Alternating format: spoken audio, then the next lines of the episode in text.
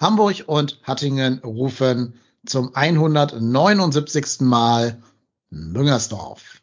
Hallo und herzlich willkommen zu einer weiteren Folge von Trotzdem hier, dem Podcast über den ersten FC Köln. Ich habe lange überlegt, ob ich überhaupt heute eine Folge machen soll oder einfach nochmal die Folge von Februar 2021 einspielen soll, wo wir auch schon mal im Pokal im Elfmeterschießen nach einem oder durch nach Egalisierung eines 2-0 Rückstandes ausgeschieden sind. Ähm, ich vermute, es werden ganz genau die gleichen Talking Points sein damals wie heute. Auch da werden wir wieder über die Elfmeterschützen reden müssen. Aber dann habe ich mir gedacht, na ja, na ja, na ja. Es ist ja manchmal auch ein bisschen therapeutisch, sich den Frust von der Seele zu reden. Insofern machen wir doch mal eine Live-Folge und keine aus der Retorte. Ja, und natürlich habe ich mir wieder, äh, wie sagt man, Therapiegruppenteilnehmer, Mitleidende eingeladen, die mit mir hier heute diese Therapiestunde begehen werden. Da ist zum ersten, wie immer und wie in äh, 120 von 179 Folgen oder so, der Elfmeter-Töter aus Hattingen, der Marco. Hi, ja. Therapiegruppe ist äh, erfolgreich zusammengetroffen. Ja, ich weiß gar nicht, wo wir beiden heute wären, wenn wir nicht vor ein paar Jahren angefangen hätten zu podcasten. Ja, würde ich jetzt unter irgendeiner Brücke liegen und Ja. wahrscheinlich äh, äh, äh, ja Oder- weinen, weinen. Oder wegen irgendwelcher Gewaltverbrechen schon längst im, im Gefängnis sitzen, weil man die Aggressionen nicht rauslässt anders. das, kann, das kann auch sein, ja. Naja, mal gucken, welchen Therapiebedarf unser heutiger Gast äh, aufweist. Und zwar ist der Moritz da, den ihr auf Twitter als, äh, als Ed Moritz van Keulen kennt. Hallo Moritz, grüß dich. Hallo zusammen, freue mich, heute Teil dieser Therapiegruppe zu sein. Ja, wir freuen uns auch, dass du da bist. Du bist ja auch so ein bisschen, äh, vielleicht neben Khaled Nahar, derjenige, der am meisten Peil hat von dieser Conference, Conference League Auslosungskiste. Und dann hört ihr schon, dass auch das einen kleinen Teil der heutigen Folge einnehmen wird. Aber ähm, für euch wird das wahrscheinlich schon in der Vergangenheit sein, diese Auslosung. Also ihr wisst schon, wer unser Gegner oder zumindest 50 Prozent Wahrscheinlichkeit unser Gegner sein wird. Ähm, wir wissen das noch nicht. Wir nehmen Montagabend auf. Das heißt, wir können hier nur Wünsche und Spekulationen äußern. Aber die gute Nachricht ist für euch, liebe Hörerinnen und Hörer, wir machen morgen am Dienstag, den 2. August um 14 Uhr ein Livestream zur Auslosung der Conference League auf Twitch. Das heißt, wenn ihr Lust habt, dass wir mit euch zusammen direkt über die ähm, Auslosung reden können, dann müsst ihr uns einmal auf Twitch folgen. Am besten da auch abonnieren und diese Glocke da anklicken, damit ihr mitbekommt, wenn wir live gehen. Ähm, ja, und dann reden wir mit, miteinander über die Auslosung und ihr könnt euch dann per Chat direkt live in die Sendung, also in diese, diesen Livestream sozusagen einschalten. Und ja, dann reden wir darüber. Ist ein Techniktest, also ich kann nicht versprechen, dass das zu 100% direkt funktionieren wird. Ist unser erstes Mal. Aber ähm, trotzdem freuen wir uns, wenn möglichst viele Leute zahlreich dabei sein werden. So, genug der Vorrede. Ähm, Würde ich sagen, dann fangen wir mal an mit der, mit der Therapiestunde. War ja leider auch an diesem Wochenende nicht das Einzige, was therapiert werden musste. Gab ja noch ein verlorenes Finale der Frauen. Habt ihr das gesehen, by the way? Mm, nein, nein. So nebenbei in Ausschnitten. Ja.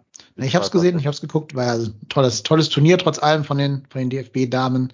Ähm, ich finde es so ein bisschen schade, jetzt nicht bezogen auf den DFB, sondern auf die Vereinsfußball äh, Vereine, ähm, dass man das nicht nutzt, um mal so ein bisschen den, die eigene Frauenabteilung prominenter zu platzieren. Also habe ich auch beim FC gedacht, ne, ich wollte mich jetzt informieren, wann geht die Saison der Frauen los, ähm, wo kann ich das gucken, auf welchem Sender. Ich glaube, es ist Magenta, ne, aber ich wusste es nicht mehr genau. Und da findet man einfach nichts. Also es gibt dann so einen so einen Tweet vom FC, wo sie sagen, hier Kopf hoch DFB-Frauen und so, aber halt über die eigene Frauenabteilung hat man so in dieser ganzen Europameisterschaft sehr wenig gehört. Ja, finde ich einfach ein bisschen schade. Also wäre doch eine gute Gelegenheit gewesen, da mal ein bisschen Spotlight drauf zu drehen. Stattdessen gibt's halt irgendwelche Tweets wie Steffen Baumgart, Steffen Tigges eine Torte überreicht. Aber ja, weiß ich nicht. Wäre jetzt nicht meine Priorität, das so zu platzieren und nicht, nicht andersrum. Na gut. Das wollte ich nur mal loswerden als kleine, kleine, kleines Wort in eigener Sache. Ansonsten war ein tolles äh, Turnier von der DFB 11. Sind ja super junge Spielerinnen dabei, super viele unter 23. Und wir wissen ja alle, dass große Mannschaften aus ärgerlichen Niederlagen geboren werden. Ich glaube, dass die in der Zukunft eine ganz, ganz große Rolle im Weltfußball spielen werden. So, jetzt aber zu einem Verein, der wahrscheinlich keine große Rolle im Weltfußball mehr spielt. Der erste FC Köln hat in Regensburg spielen müssen und hat sich da immerhin nach einem 2-0 nochmal zurückgekämpft auf ein 2-2, hat es aber nicht geschafft, irgendwie mal in Führung zu gehen. Auch nicht im Elfmeterschießen, eine einzige Führung. Und ja, wenn du nicht führst in 120 Minuten plus X, dann wird schwer zu gewinnen, sag ich mal so. Aber ja, wir sind ausgeschieden. Und was sagt ihr denn? Vielleicht, äh, der Moritz kann, glaube ich, als Gast hier das erste Wort haben. War das Ausscheiden denn verdient? Oh, verdient ist schwierig, ne? Wenn man die erste halbe Stunde so spielt, wie sie offensichtlich gespielt haben. Ich hatte so ein bisschen den, ja, den Vorteil, dass ich die erste halbe Stunde nicht gesehen habe, weil ein Familienausflug etwas ausgeufert ist tatsächlich dann erst ab der 30 Minute gucken konnte. Aber wenn man dann schon 2-0 zurückliegt, dann kann man sich sicherlich nicht beschweren. Auf der anderen Seite bin ich jetzt keiner, der aus dem Spiel jetzt eine große Schwarzmalerei machen würde, weil sie aus meiner Sicht dann doch die richtigen Erkenntnisse relativ schnell gezogen haben und äh, ja, den Gegner doch dominiert haben und eigentlich hätten gewinnen müssen, auch in der regulären Spielzeit schon. Mm, aber es ist am Ende des Tages ist es dann sicherlich auch irgendwie nicht unverdient, äh, auch so, wie es dann ganz am Ende natürlich dann gelaufen ist. Marco, gehst du mit oder möchtest du schwärzer malen?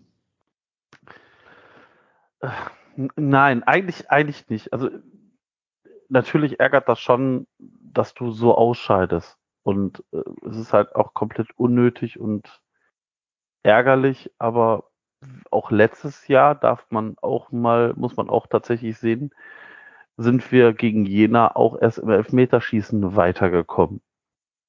Und der Pokal, also der Pokal hat, ist halt einfach manchmal ein Arschloch. Und ich finde auch, dass wir ab der, ich sage jetzt mal, 32. oder 30. Minute tatsächlich die klar bessere Mannschaft waren und auch in der zweiten Halbzeit, also tatsächlich in der zweiten Halbzeit zum Ende der zweiten Halbzeit hatte Regensburg nach 90 Minuten den letzten Schuss aufs Tor in der 68. Minute und der war noch nicht mal gefährlich. Also wir, wir waren in der, in der zweiten Halbzeit die klar bessere Mannschaft, verpassen es dann aber tatsächlich hinten das, also vorne das Tor zu machen. In der Verlängerung hatten wir auch noch die eine oder andere Chance und ja, wenn du es dann nicht machst, wenn du dann nicht das 3-2 machst und es geht ins, äh, dann geht's halt ins Elfmeterschießen und da kann man halt ausscheiden. Also das ist, wenn wir nachher auch drauf auf die auf die verschossenen Elfmeter beim FC kommen, da waren halt wenig richtig gut geschossen. Also von den fünf, nehme ich es mal vorweg, waren zwei gut geschossen. Das ist zu wenig von fünf, zwei Elfmeter gut geschossen. Das ist in Summe dann einfach zu schlecht. Also ich meine, der von Thielmann war drin, aber der war nicht gut geschossen.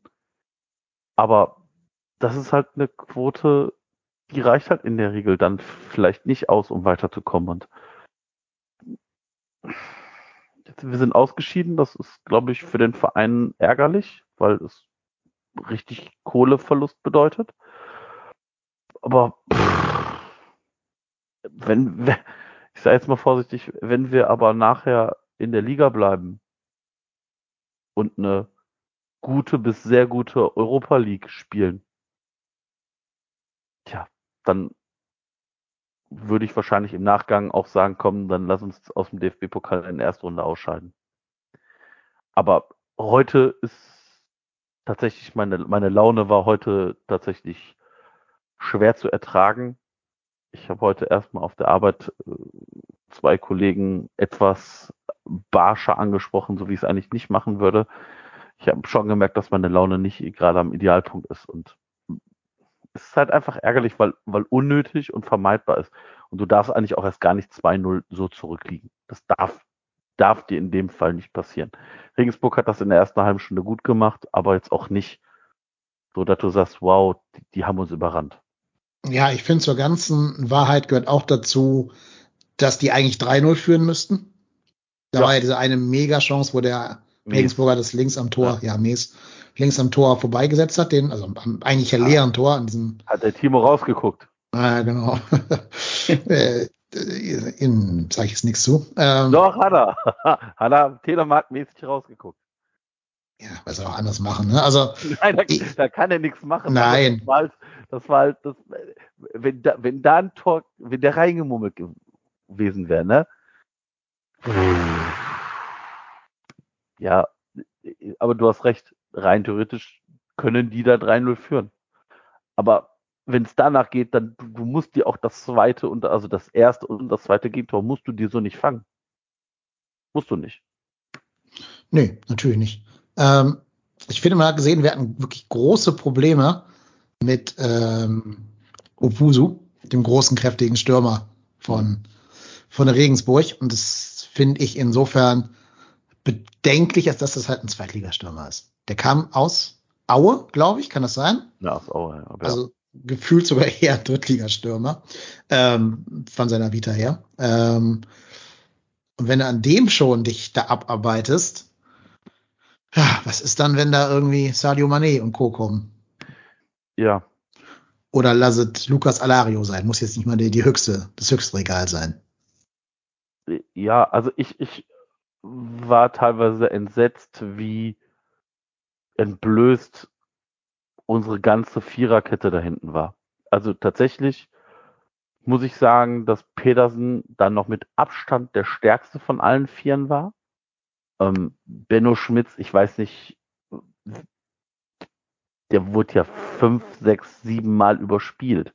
Mit dem einfachsten Dingen. Und das sind eigentlich Dinge, die haben wir in der letzten Saison so bei Benno Schmitz nicht gesehen. Ja, ich finde ein bisschen schade. Ähm, also Chabot hat sich ja diesen Platz gegen Luca Kilian erobert. Und ich denke von den Eindrücken der Vorbereitung her auch verdient. Gerade weil Kilian ja nicht komplett fit war. Ähm, so, jetzt hat er aber leider gegen Mailand zweimal einen Fehler gemacht, sich rausziehen zu lassen. Und jetzt gegen Regensburg hat genau die gleichen, den gleichen Fehler wieder. Und da fehlt mir die Lernkurve bei sowas. Ich war jetzt zufälligerweise bei beiden Spielen, also bei Mailand und bei Regensburg im Stadion und saß immer so zufällig auf Höhe von da, wo die Viererkette quasi steht. Also quasi parallel zur Viererkette. Und konnte deswegen ganz gut sehen, so dass der hat immer den Weg mit einem Stürmer mitmacht, den er auch übergeben könnte und dadurch halt immer seinen, seinen linken Halbraum da preisgibt. Und so ist ja zum Beispiel genau dieses zweite Tor gefallen von dem Obuso, weil er halt eben freie Bahn hatte. Ähm, und da fehlt die Lernkurve. Das ist halt das, wo man sagen muss, das machst, dafür machst du Testspiele gegen so Vereine wie Mailand, wo du ja richtig gute Stürmer kriegst mit äh, Olivier Giroud und Ante Rebic, um da Erkenntnisse draus zu ziehen und dann in der Videobesprechung hinterher diese Dinger da anzusprechen, was ja zu 100 Prozent passiert sein wird. Aber dann müssen halt im Spiel auch mal Muster passieren, dass das eben, dass du da Mittel und Weg findest, dass jetzt nicht wieder passiert. Und das fehlt mir. Diese, diese Lernkurve fehlt mir bei, gerade bei Chabot. Mhm. Gehe ich total mit, ähm, würde aber noch ergänzen im Endeffekt, dass die Viererkette, ja, kann man kritisieren, auf jeden Fall sollte man auch, aber der Druck, der in der ersten halben Stunde auf der Viererkette war, war auch enorm, einfach vor allem dadurch aus meiner Sicht, dass der mutmaßliche Heizbringer dieser Mannschaft, Skiri, als alleinige Sechs nicht zum ersten Mal sehr, sehr überfordert schien. Ähm, und das Ganze erst besser wurde, als dann Jubicic neben ihm gestellt wurde. Und das finde ich auch bedenklich, äh, auch hinsichtlich dessen, dass man natürlich auch überlegt hatte, vielleicht ist es auch der Grund äh, dafür, dass halt dieses Angebot, äh, auf das die ganze Zeit gewartet wurde, nicht gekommen ist. Da finde ich das einen sehr guten Punkt. Das könnten wir immer diskutieren.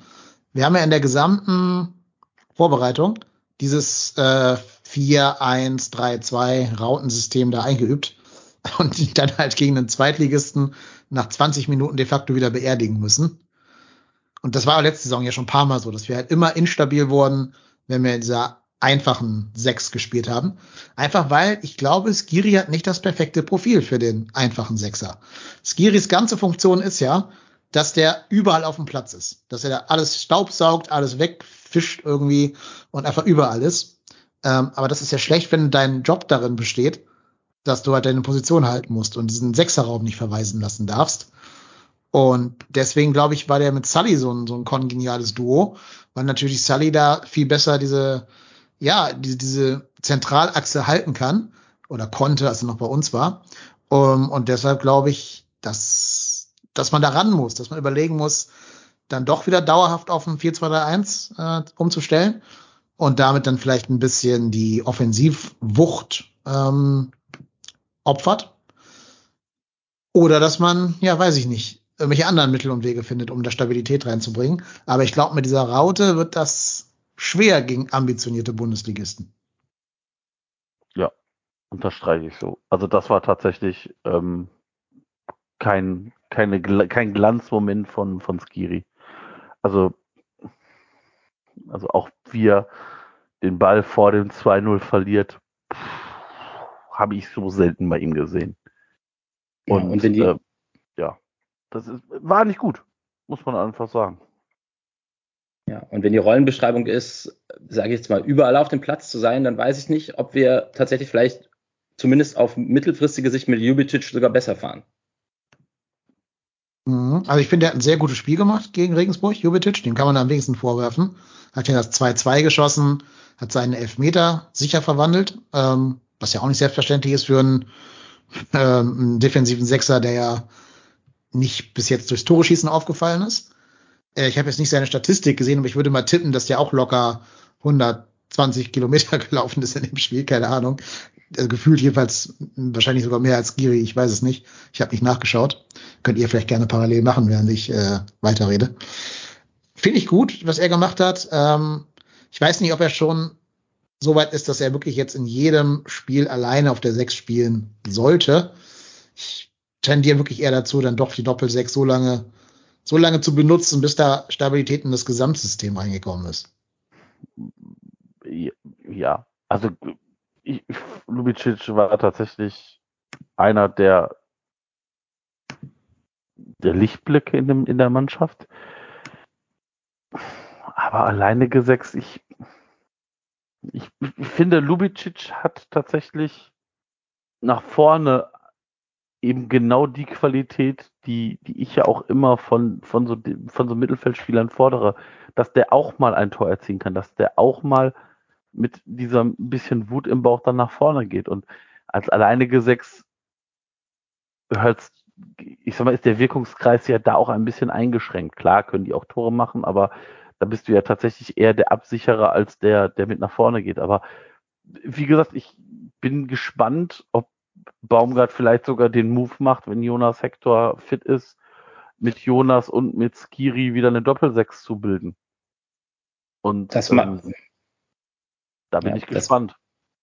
Das, das, meinte ich eigentlich auch. Ich wollte gar nicht auf eine alleinige Sechs Jubicic zurückkommen, sondern einfach die Frage, wenn es einen wie sogenannten Box-to-Box-Player dann gibt, halt, ähm, der dann überall agiert, ähm, dann hat man da die Auswahl aus meiner Sicht zwischen Skiri und Jubicic und neben, zusammen wird das nicht auf höherem Niveau funktionieren, glaube ich einfach, weil beide halt ähm, von der Robustheit oder dieser Achse, äh, wie du vorhin gesagt hast, von, von Sully halt nicht so spielen können, diese Stabilität so da reinbringen auf die Sechs, wäre dann halt eher die Frage, entweder Jonas hochzuziehen oder der sich wohl in der Vorbereitung auch ganz gut gemacht hat, aber jetzt halt noch nicht noch nichts zeigen durfte im Pokal, äh, auf Martell zu setzen. Martel, Entschuldigung. Martel, ja. ja, auch eine Überlegung, ja, stimmt. Ja, also langfristig wird es immer auf Martel hinauslaufen in den nächsten ein, zwei Jahren irgendwann. Ne? Ob er schon soweit ist, kann man jetzt schwer beurteilen. Äh, da wir noch nicht, also ich glaube, keiner, keiner von uns hat ihn schon mal irgendwie spielen sehen.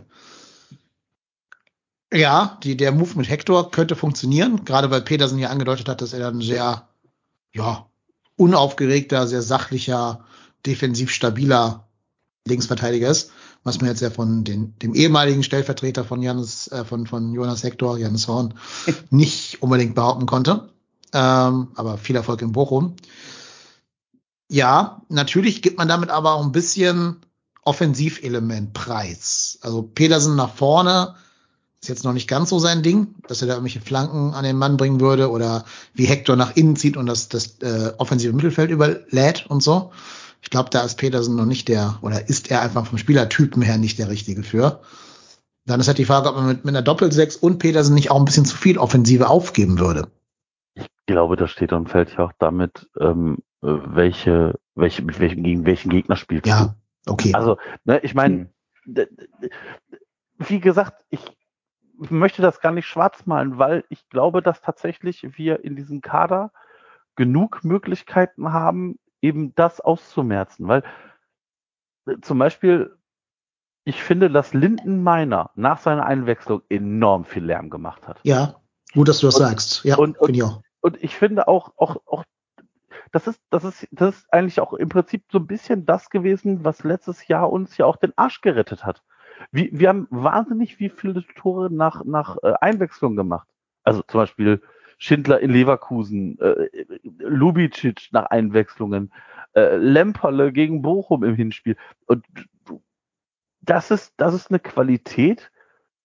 Das sind jetzt keine Weltklasse-Spieler, aber tatsächlich finde ich, wenn du Meiner gegen den Keins wechselst, dann muss das, ist das kein signifikanter Leistungsabfall unbedingt. So ganz im Gegenteil, wenn Florian Keins mal keinen guten Tag hat und gegen Regensburg hatte er keinen guten Tag oder zumindest keinen herausragenden Tag, dann kannst du halt diesen Move machen und dann einen ganz anderen Spieler auch bringen. Der zwar die gleiche Position spielt, aber sie völlig anders auslebt. Mhm.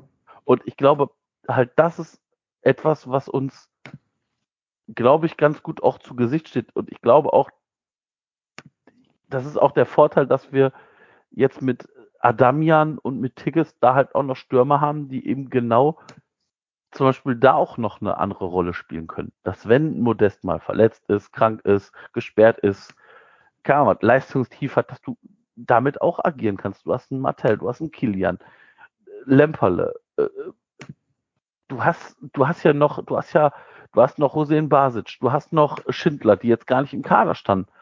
Und das ist tatsächlich eine Qualität, die, die sich dann nachher zeigen wird, weil äh, wir werden ja nachher auch mal auf den Spielplan gucken, je nachdem, wie weit wir dann in der Europa, nein, UEFA European Conference League spielen, also in der UECL kommen, werden das teilweise volle Monate und da werden wir auch rotieren müssen in den Spielen. Und da ist das halt, glaube ich, ganz wichtig. Und das ist ja auch das, was Steffen Baumgart letzte Saison tatsächlich ausgezeichnet hat, jeden Spieler mitzunehmen. Und ähm, da bin ich noch positiv gestimmt. Meine Stimmung wird tatsächlich ein bisschen jetzt von Sonntag abhängen, weil wenn du jetzt im nächsten, im, im Saisonbeginn nicht gut startest, dann kann es schwierig werden. Da kommen wir gleich drauf, wenn wir über die Saison, den Saisonstart reden. Ähm, gut, dass du nochmal Linton, Meiner direkt erwähnt hast. Den wollte ich auch nochmal wirklich loben, tatsächlich. Der hat auch genau auf meiner, also quasi direkt vor mir, hat er mir einen vorgespielt. Und man hat schon gesehen, der bringt was rein, was kein anderer Spieler unseres Kaders reinbringt. Nämlich so eine Mischung aus Schnelligkeit und Dribbeln können. Ja, wir haben ja so diese, diese typischen Dribbler haben wir gar nicht im Kader. Wir haben viele so geradlinige Spieler mit, mit Keins oder äh, Thielmann, die dann halt mal einen Ball am Gegner vorbeilegen und einfach schnell rennen. Also im Fall von Thielmann, Keins kann nicht schnell rennen, aber Thielmann. Ähm, was aber fehlt, ist, dass mal jemand im 1 gegen 1 an einem Gegner mit Ball am Fuß vorbeigehen kann. Und dieses Element bringt Linden Mayner da gut rein.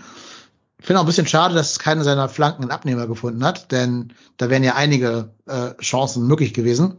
Da gab es zum Beispiel eine Szene, die fand ich super. Da hat er den Außenbahnspieler von Regensburg ausgedribbelt und hat dann zwei Optionen.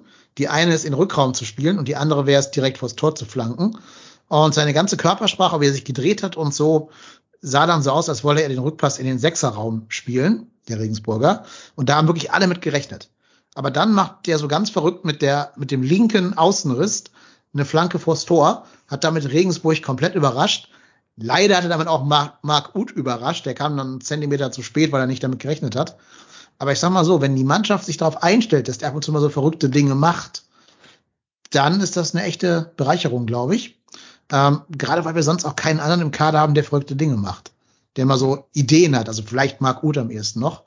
Aber allen anderen weißt du schon, was jetzt kommen wird als nächstes. Ähm, und da glaube ich, kann gerade Linden, ja, kann noch eine gewisse Farbe rein, reinbringen, die bis jetzt nicht drin ist. Ich denke auch, dass wir sicherlich äh, ja von diesem Tausch ist es ja quasi von Schaub gegen Meiner profitieren. Also dass wir da jetzt echt das Upgrade haben. Ähm, Meiner bei uns und Schaub jetzt bei 96. Ähm, weil letztes Jahr war Schaub derjenige, der dann halt mal mit dem Dribbling was machen konnte, aber dem fehlte halt auch tatsächlich dann einfach immer die Grundschnelligkeit und ein bisschen das Durchsetzungsvermögen, um sich, glaube ich, ähm, ja, langfristig in der Bundesliga durchzusetzen. Und ähm, gut, jetzt war es bisher ein Spiel, aber ich denke schon, dass das äh, sehr optimistisch stimmt, dass meiner das vielleicht das bessere Paket ist. Ja, sind wir gespannt. Ne? Ähm, ich würde auch davor warnen, alles schwarz zu malen. Aber wir sollten trotzdem mal noch ein bisschen auf das Elfmeterschießen eingehen. Also weniger auf die Qualität der Schüsse. Das ist ja immer so ein bisschen auch Nervosität und ja, äh, 120 Minuten schlimmstenfalls in den Knochen. Mir geht es eigentlich eher darum, und das ist jetzt wirklich dieselbe Diskussion, die wir 2001 schon mal geführt haben nach dem Regensburg-Spiel, wer da geschossen hat und wer da vor allen Dingen nicht geschossen hat. Also ich weiß nicht, wie es euch ging, aber ich habe die beiden Fehlschützen gecallt, bevor sie geschossen haben. Ja. Chabot geht nach vorne und du weißt. Ja, auf jeden Fall. Vielleicht hast du Glück und der Torwart springt ja. in die andere Richtung, aber ja. äh, und dann das dann ich lieb ihn ja wirklich. Ihr wisst alle, ich lieb Easy Boy, ne? Ich finde den super. Ist jetzt kein Bundesligaspieler unbedingt von seiner Qualität her, aber ich mag ihn total gerne. Aber dass der noch den fünften dann schießt, also den entscheidenden, da muss ich mich schon fragen, wo sind da Marc Uth, wo sind da Kapitän Jonas Hector, vielleicht auch ein Skiri, der sich zu höheren Berufen fühlt, ja anscheinend. Da, da kann doch nicht sein, dass da Easy hingeht, der keinen Stammplatz hat, der in Köln immer so ein bisschen das Pech an den Hacken hat und hier ja auch als Bruder Leichtfuß verschrien ist. Also muss man nicht auch mal als Kapitän sagen, Easy setzt sich hin, du schießt den siebten oder achten, aber garantiert nicht den fünften. Ich weiß nicht, ob der Spieler selber entscheidet, an welche Position er dann kommt. Ne? Ich glaube schon, dass die Spieler sich gemeldet haben oder abgefragt wurde, wer denn dann bereit ist zu schießen, das schon. Aber die Reihenfolge am Ende, würde ich jetzt vermuten, wird vom Trainer festgelegt. Und das, da an der Stelle frage ich mich auch. Ähm, ich bin auch absolut Team Easy. Ich mag den total gerne und hatte mir eigentlich auch erhofft, dass äh, Baumgart noch viel mehr aus dem rausholt, weil er viel, viel für das grundsätzliche Spiel von Baumgart mitbringt. Aber wenn man irgendwas in den letzten Jahren bei ihm festgestellt ist, festgestellt hat, ist es sicherlich, dass er nicht der nervenstärkste Spieler ist. Und dem dann den letzten Elfmeter zu geben, das ist, das war wirklich Undankbarkeit mit Ansage so ein bisschen. Ähm, was die nicht angetretenen Spieler betrifft, das na, hat Keller, glaube ich, gesagt, die Gründe bleiben in der Kabine. Im Gut hat dann gesagt, er hatte Adduktorenprobleme ich habe jetzt auf so einem Niveau noch nie Elfmeter geschossen. Das kann durchaus aus meiner Sicht ein Grund sein, da nicht anzutreten. Und bei Hector und Skiri, ja, Hector war noch nie ein guter Elfmeterschütze. Ich glaube, äh, ja, der lebt immer vom Ruf her vom Elfmeterschießen damals äh, für Deutschland, das er dann damals entschieden hat, aber das war ja auch kein guter Elfmeter. Ähm, und bei Skiri weiß ich es jetzt auch nicht, aber ich würde es schon erwarten, gerade wenn man dann sagt, wir gewinnen zusammen, wir verlieren zusammen, dass man in so einer Situation auch vorher sagt, Junge, du bist jetzt vielleicht nicht der Richtige hier als Fünfter anzutreten. Ich tue mich, also auf der anderen Seite denke ich mir immer so, naja, ich meine, ich weiß nicht, wie oft wir auch hier schon im Podcast gesagt haben, naja, vielleicht brauchen wir auch da mal Spieler, die zeigen, dass sie wollen. Und also tatsächlich habe ich in dem Augenblick gedacht, hm, ich hätte mich gefreut, wenn Lemper sich den Ball geschnappt hat. Ich glaube auch, äh, aber ansonsten, ganz ehrlich, ich weiß gar nicht, wie gut die anderen Elfmeter schießen können. Also ich hätte jetzt nicht gesagt, weil tatsächlich der, der Elfmeter von Lubicic und der von Meiner, die waren gut. Der von Chabot und Easyway möchte ich nicht drüber sprechen. Der von Thielmann war auch nicht gut. Und da sitzen, da stehen dann noch auf dem Platz Hübers, Skiri, Uth, Hector, Lemperle und Lemperle. ich weiß nicht, ob die alle so viel besser Elfmeter schießen. Ja, aber Lemperle wissen wir es ja. Der hat ja gegen Jena seinen souverän verwandelt. Genau, genau. Also bis auf Tim Lemperle, den ich da vielleicht genommen hätte. Also, wie gesagt, bei Hector bin ich beim Moritz, also den Elfmeter, den er da gegen Italien reingemacht hat. War Glück, natürlich, klar. Das war jetzt nicht gut geschossen und der, der war genauso geschossen, geschossen wie der Chabot-Elfmeter. Genau. Weil der Chabot-Elfmeter wäre ja auch fast noch hinten reingerutscht, dem, dem Torwart durch die Arme durch. Und bei Hector ist es eben passiert gegen äh, hier. Wovon? Wovon, danke. Ähm, und beim Chabot eben ganz knapp nicht. Der hat noch kurz vor der Linie mit der Hand wieder rausgefischt, der Torwart. Jo, ähm, trotz allem schlechter als Easy wirst du auch nicht schießen als Hector. Und ich meine, die trainieren das doch. Also haut der Easy die im Training einfach total souverän rein und die sagen alle, jo, super. Oder schießt er die im Training halt äh, ähnlich? Das ist eine Frage, die ich tatsächlich die nicht beantworten kann. Also, das ist ja wirklich, ähm, wirklich eine Frage, die ist, glaube ich, interessant, weil ich glaube halt, wenn du keinen Druck, also das kennt doch jeder von sich selber, wenn du keinen Druck hast, so weiß ich nicht. Du, du machst irgendwas und weißt, alles klar, weil ich nehme jetzt hier ein Papierkügelchen und werf das Richtung Papierkorb und wenn ich treffe, ja, dann ist er drin und wenn nicht, muss ich aufstehen und wegtun. Wenn ich da keinen Druck hinter habe, dann fällt mir das einfacher, so ein Ding auch vielleicht mal zu machen. Aber wenn ich da Druck hinter habe und ich wette mit irgendjemandem um 100 Euro, dann fängt der Kopf an zu rattern. Und das ist doch da nur auf hohem Niveau.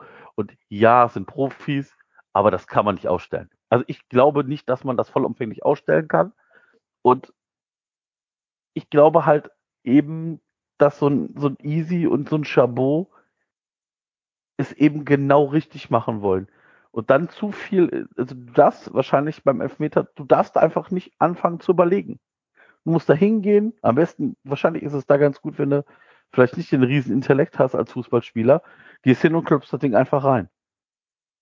Aber ich glaube, wenn du anfängst zu überlegen und nachzudenken, dann kann es passieren, dass du eben zu viel überlegst und dann, ja, verschießt du halt. Aber die waren nicht gut geschossen, ja. Ja, vor allem, ich finde immer, also ich habe auch noch nie in meinem Leben auf Profiniveau in irgendeinem Sport einen, einen Penalty geschossen, egal in welchem. Logischerweise nicht.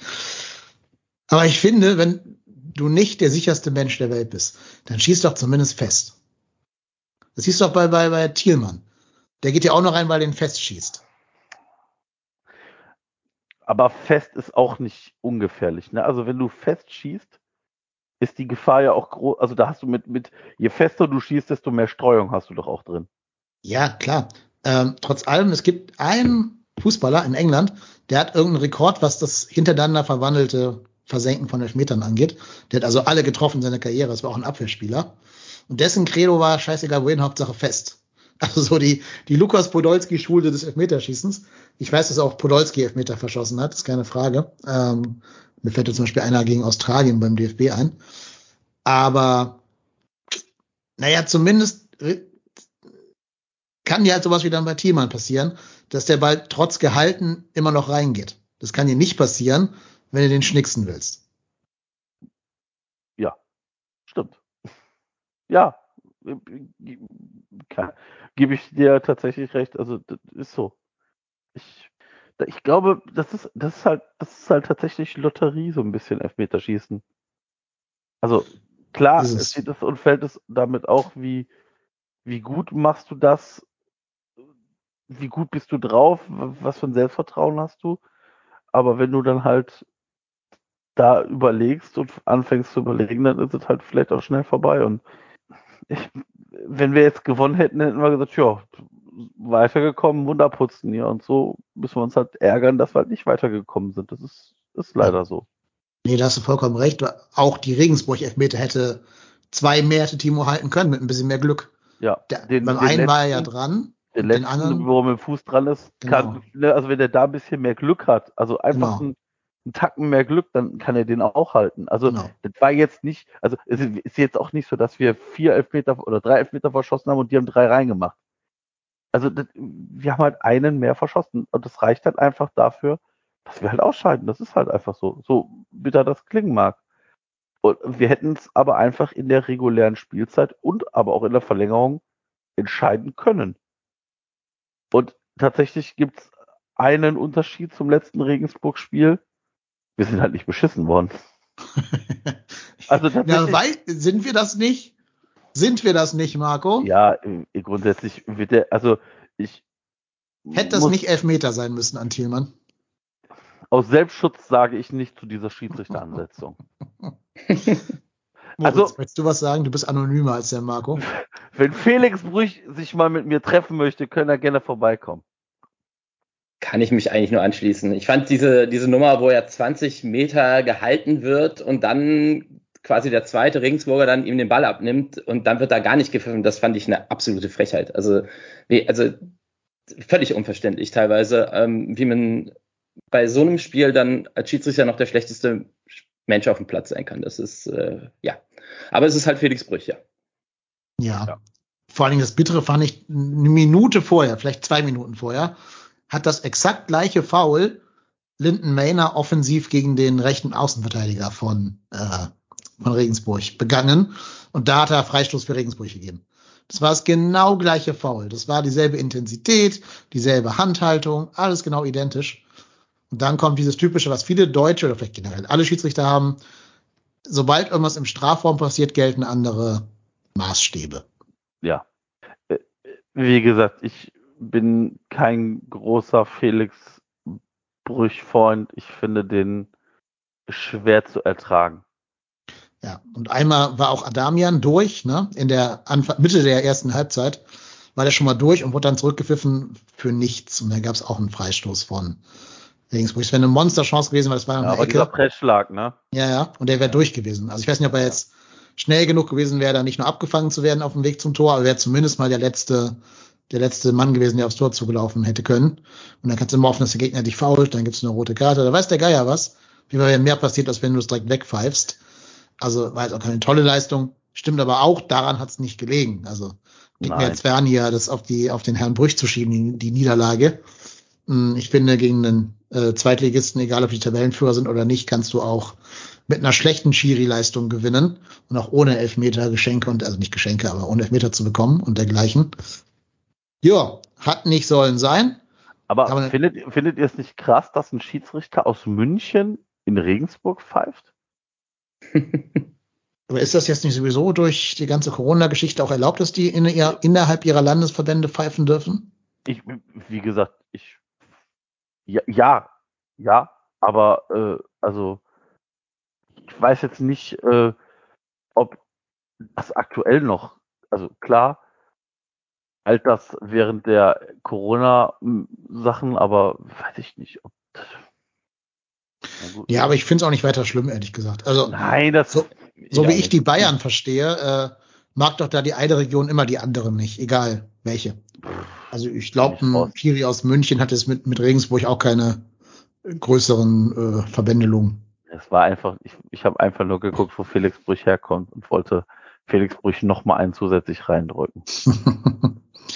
ja, ja, also ich brauche ihn jetzt nicht im Spiel gegen Schalke nochmal oder so. Andererseits, äh, ich bin eh jetzt kein großer Fan des deutschen Schiedsrichterwesens und wüsste jetzt auch nicht, wen ich mir da wünschen würde. Insofern ist es wahrscheinlich auch egal. Schwierig. Ja. Schwierig. Dennis Eitegin beendet seine internationale Karriere. Er will sich jetzt ganz aufs Kartenlegen fokussieren.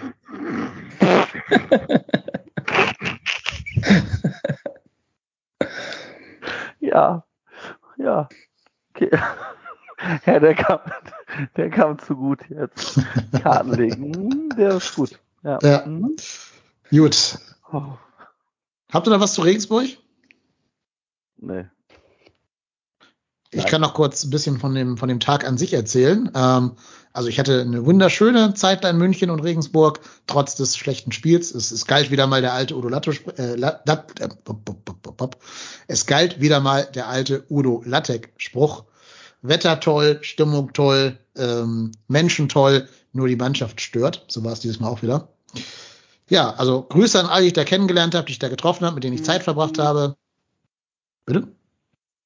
War, glaube ich, ja die Vibration. Achso, ich dachte jetzt irgendwas, ja. irgendwas gesagt. Ähm, ja, also Grüße an alle, die ich der Zeit verbracht habe. Ganz spannend war es, dieses 9-Euro-Ticket-Chaos mal live zu sehen.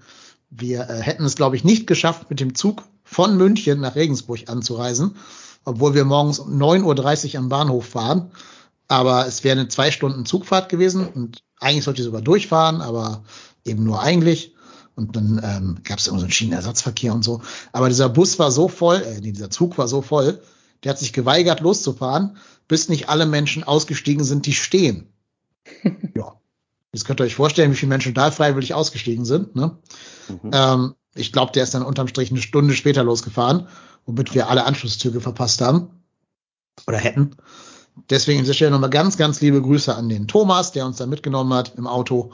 Sonst hätten wir es wahrscheinlich nicht so entspannt und so locker geschafft, da in Regensburg anzukommen.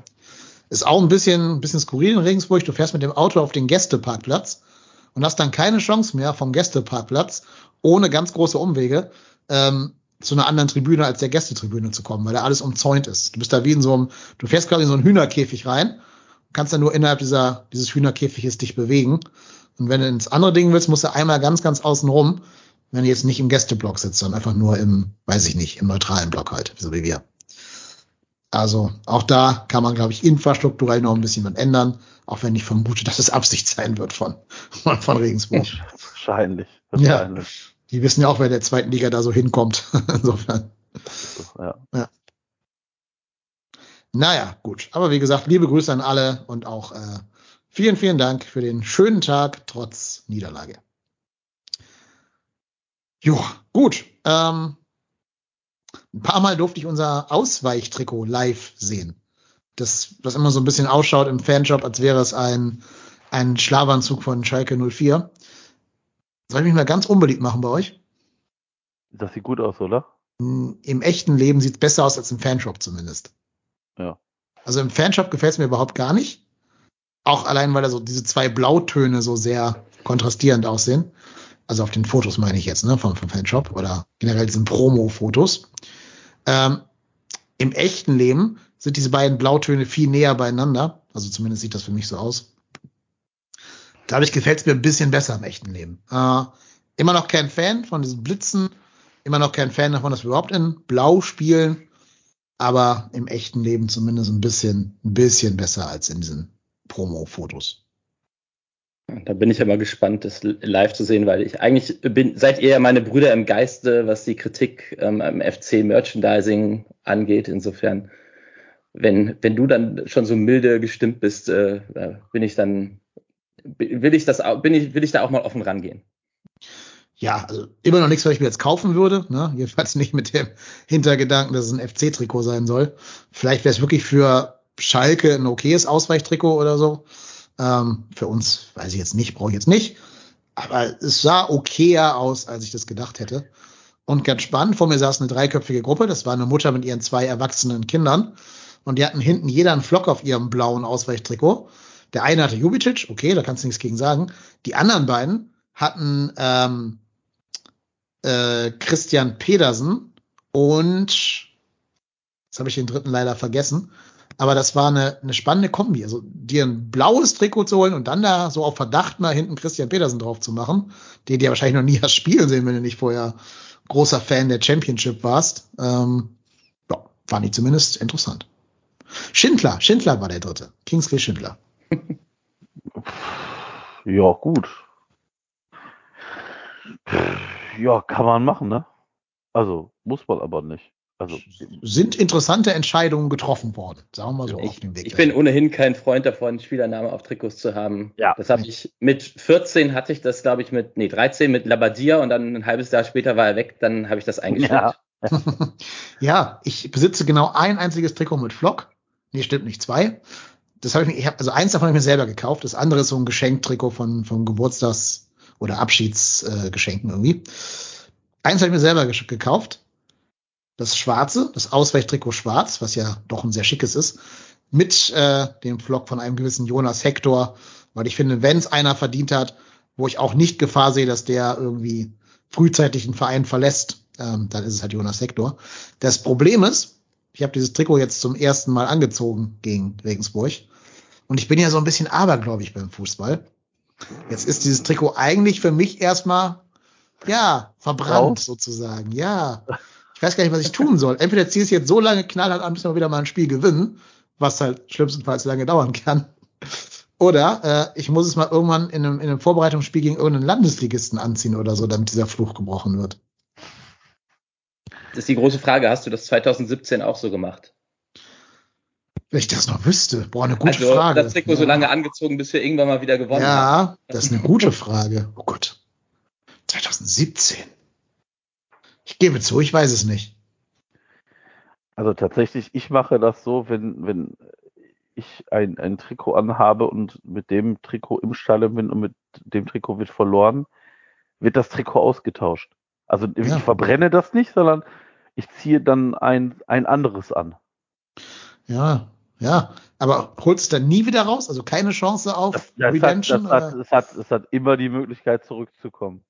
Also es kann ja durchaus mal vorkommen, dass der FC mehrere Niederlagen nacheinander hat.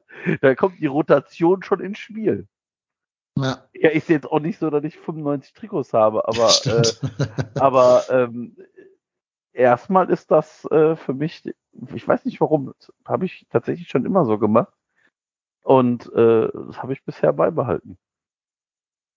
Mache ich tatsächlich ja. genauso. Ja. Ich werde es spontan beim Spiel gegen Schalke entscheiden. Ja, dann hätten wir aber, glaube ich, einen ganz guten Segway in dieses Schalke-Segment gefunden, über das wir dann ja noch kurz reden wollen. Denn Schalke ist der erste Gegner in der Bundesliga-Saison. Am Sonntag als Abschluss des ersten Spieltages der Saison 2022-23 ähm, spielt der erste FC Köln zu Hause einen Saisonauftakt gegen den frisch aufgestiegenen Schalke 04. Ich glaube, manche Sportschau-Moderatoren würden 05 sagen. Ähm, ja, was erwartet ihr von diesem Spiel? Ist für mich tatsächlich ein Spiel, was ich noch nicht so ganz einschätzen kann. Ähm, ich habe letzte Saison einige Spiele von Schalke in der zweiten Liga gesehen.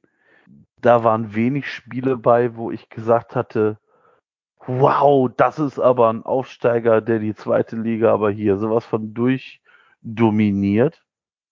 Und die sind wie Bremen ganz, ganz schwach in die Saison gestartet, haben es dann irgendwie doch aber geschafft, sich in einer wirklich auch, glaube ich, nicht richtig guten Saison für alle da durchzuspielen und ja. Bremen hat aber auch ohne Trainer angefangen zu spielen, darfst du auch nicht vergessen.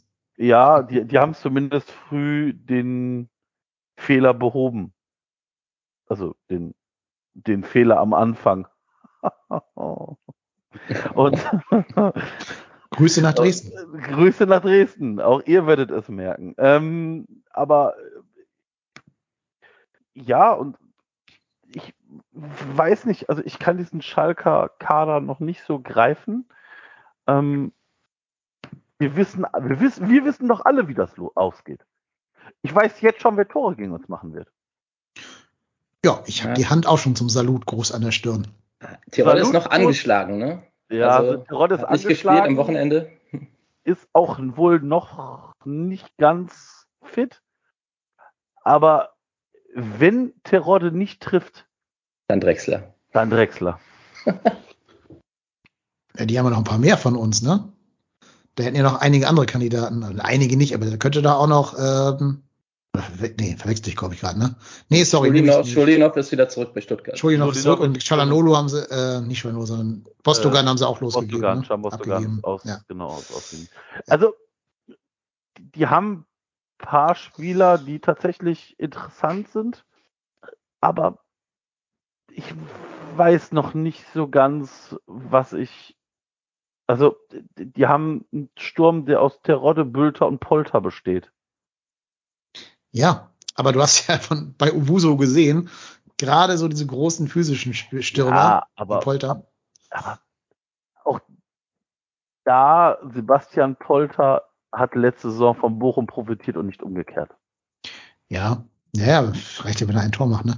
Aber auch Bülter, das ist auch so, so eine Kante mit 1,88. Also 85 Kilo kommen da auf dich zu als Abwehrspieler, das ist schon auch was. Und vor allem halt dahinter haben sie ja ein spannendes offensives Mittelfeld. Das ist ja das, was, was dafür Tore sorgen soll wahrscheinlich.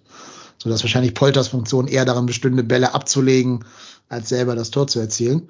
Und da kommen schon einige, die ich, die ich ganz spannend finde, so, ne? Also, du kannst da einen Lee nennen, Salazar kannst du da nennen. Ähm, ich finde auch zum Beispiel Harid gar nicht, gar nicht unspannend, wenn sie ihn, glaube ich, loswerden wollen. Ja. Gut, Drexler, ja, hat bei uns jetzt nicht überzeugt, finde ich, der alte, der alte Spacken. Ähm, kleiner Fun Fact. Wisst ihr, welches Spiel nach dem letzten Ausscheiden gegen Regensburg auf der Tagesordnung stand? Wahrscheinlich Schalke, ne? Nee, der war, vielleicht war er in der Liga da, weiß ich gar nicht. Oder doch, waren sie, ja. Nee, nee. Das Spackengate-Spiel, wo wir von Drexler gerade reden. Gladbach? Ja, wir haben danach direkt gegen Gladbach gewonnen, nach dem Ausscheiden. Ja. Challenge accepted, ne? Ja, ne? Also. Sogar in Gladbach, glaube ich das. Ja, klar war ja der Bus, genau, nach Gladbach. Ja, ja. ja also das kann, das kann in alle Richtungen schlagen. Es kann sein, dass wir das gewinnen werden. Es kann sein, dass das Unentschieden ausgeht. Es kann sein, dass wir das gewinnen werden. Oh Wunder, Wunder, das ist eine wahnsinnig, also ich, ich, ich kann es tatsächlich nicht greifen. Ich glaube, das wird tatsächlich ein bisschen davon abhängig sein, wie, wie beide Teams ins, ins Spiel rein starten.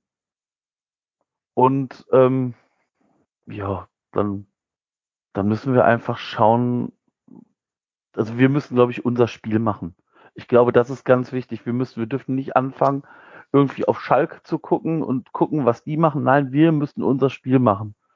Und dann kann, werden, werden wir das gewinnen können. Also das ist kein Gegner, der, vor dem man unfassbare Angst haben muss. Sehe ich, sehe ich auch absolut so. Ich glaube auch, es ist ganz wichtig, dass wir denen in den ersten 15, 20 Minuten zeigen, dass wir unseren Stempel aufdrücken wollen, wir dieses klassische Baumgart-Spiel aufziehen, ja. denen zeigen, dass das Tempo in der ersten Liga schneller ist als in der zweiten.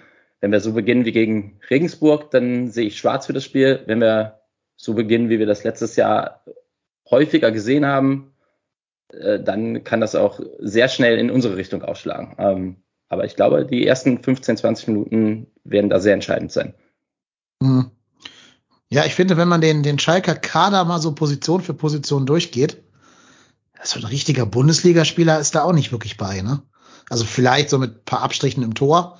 Da hast du ja, äh, wenn Alexander Schwolo nicht gerade von Andi Menger trainiert wird, ist das ja ein normal durchschnittlich guter Bundesliga-Torwart dann suche ich jetzt schon lange nach einem Spieler, wo ich sagen würde, das ist ein Bundesligaspieler. Ja, also die, die haben hier mit Malik Tiao, das ist ein, das, das sind alles spannende Spieler für die Zukunft. Ja, Aber einen, wo genau. du jetzt sagen würdest, es ist schon so ein richtig gestandener Bundesligaspieler. Fällt mir nur Daniel Latza ein. Ja. Der auf jeden Fall ein Spieler von uns kaputt treten wird. Er kann es wohl ausgehen. Und dafür nicht mehr Geld kriegen wird.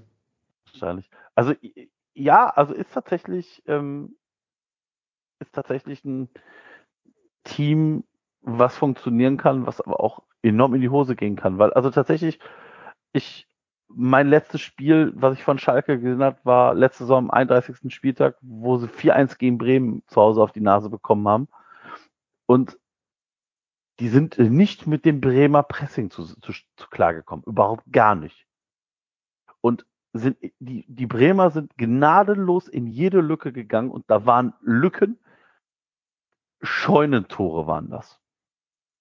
Und das ist vielleicht genau das. Du, du musst den auf den Socken stehen, wie der Moritz sagt, den richtig von der ersten Minute zeigen, so Leute, hier geht kein Millimeter Rasen an euch. Und dann kann das funktionieren, ja. ja. Ist ja ein Heimspiel, das heißt, du hast die Kulisse auf deiner Seite. Genau. Ja.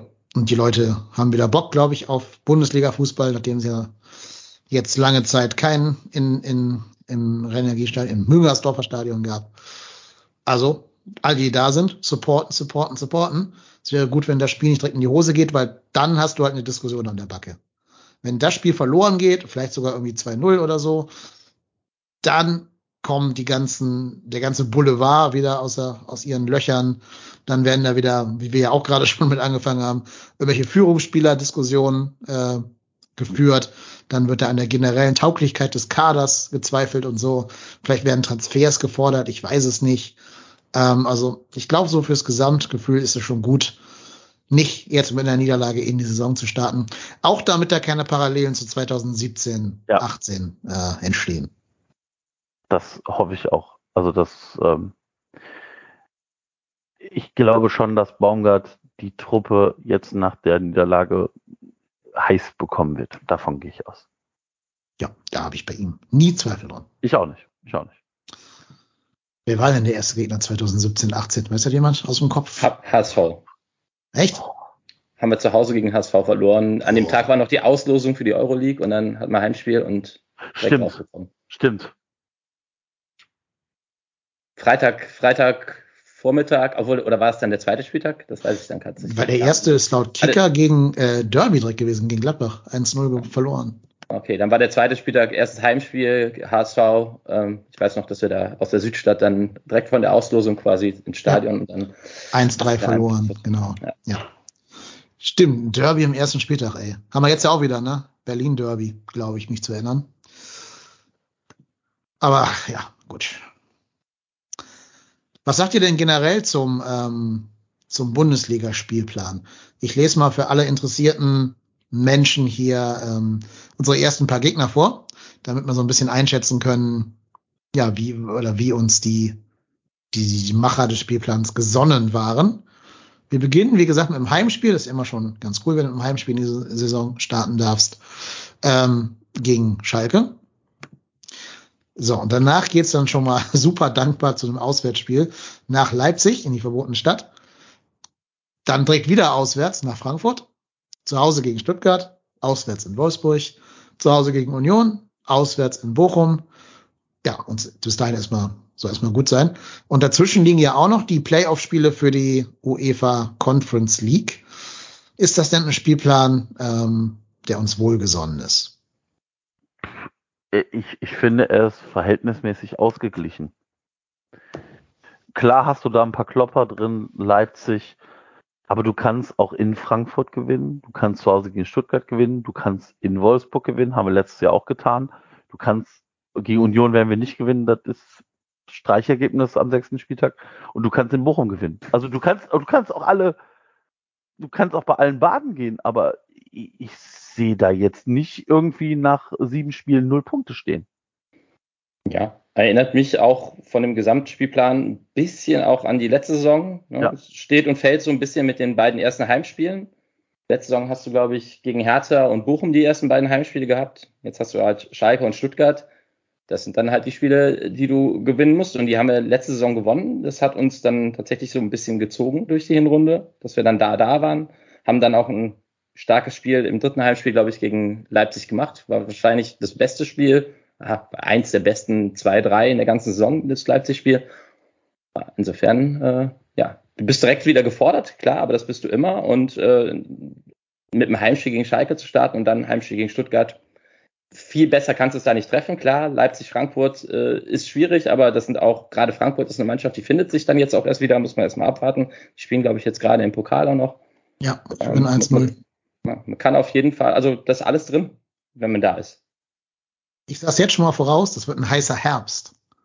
Das werden dann wieder alle, alle Boulevardblätter schreiben, wenn es soweit ist. Aber ihr könnt dann sagen, ihr habt es hier jetzt zuerst gehört. Ähm, Im Herbst haben wir ein richtig, richtig knaller Programm. Äh, jetzt habe ich gerade den Tab zugemacht, muss ich gerade wiederfinden.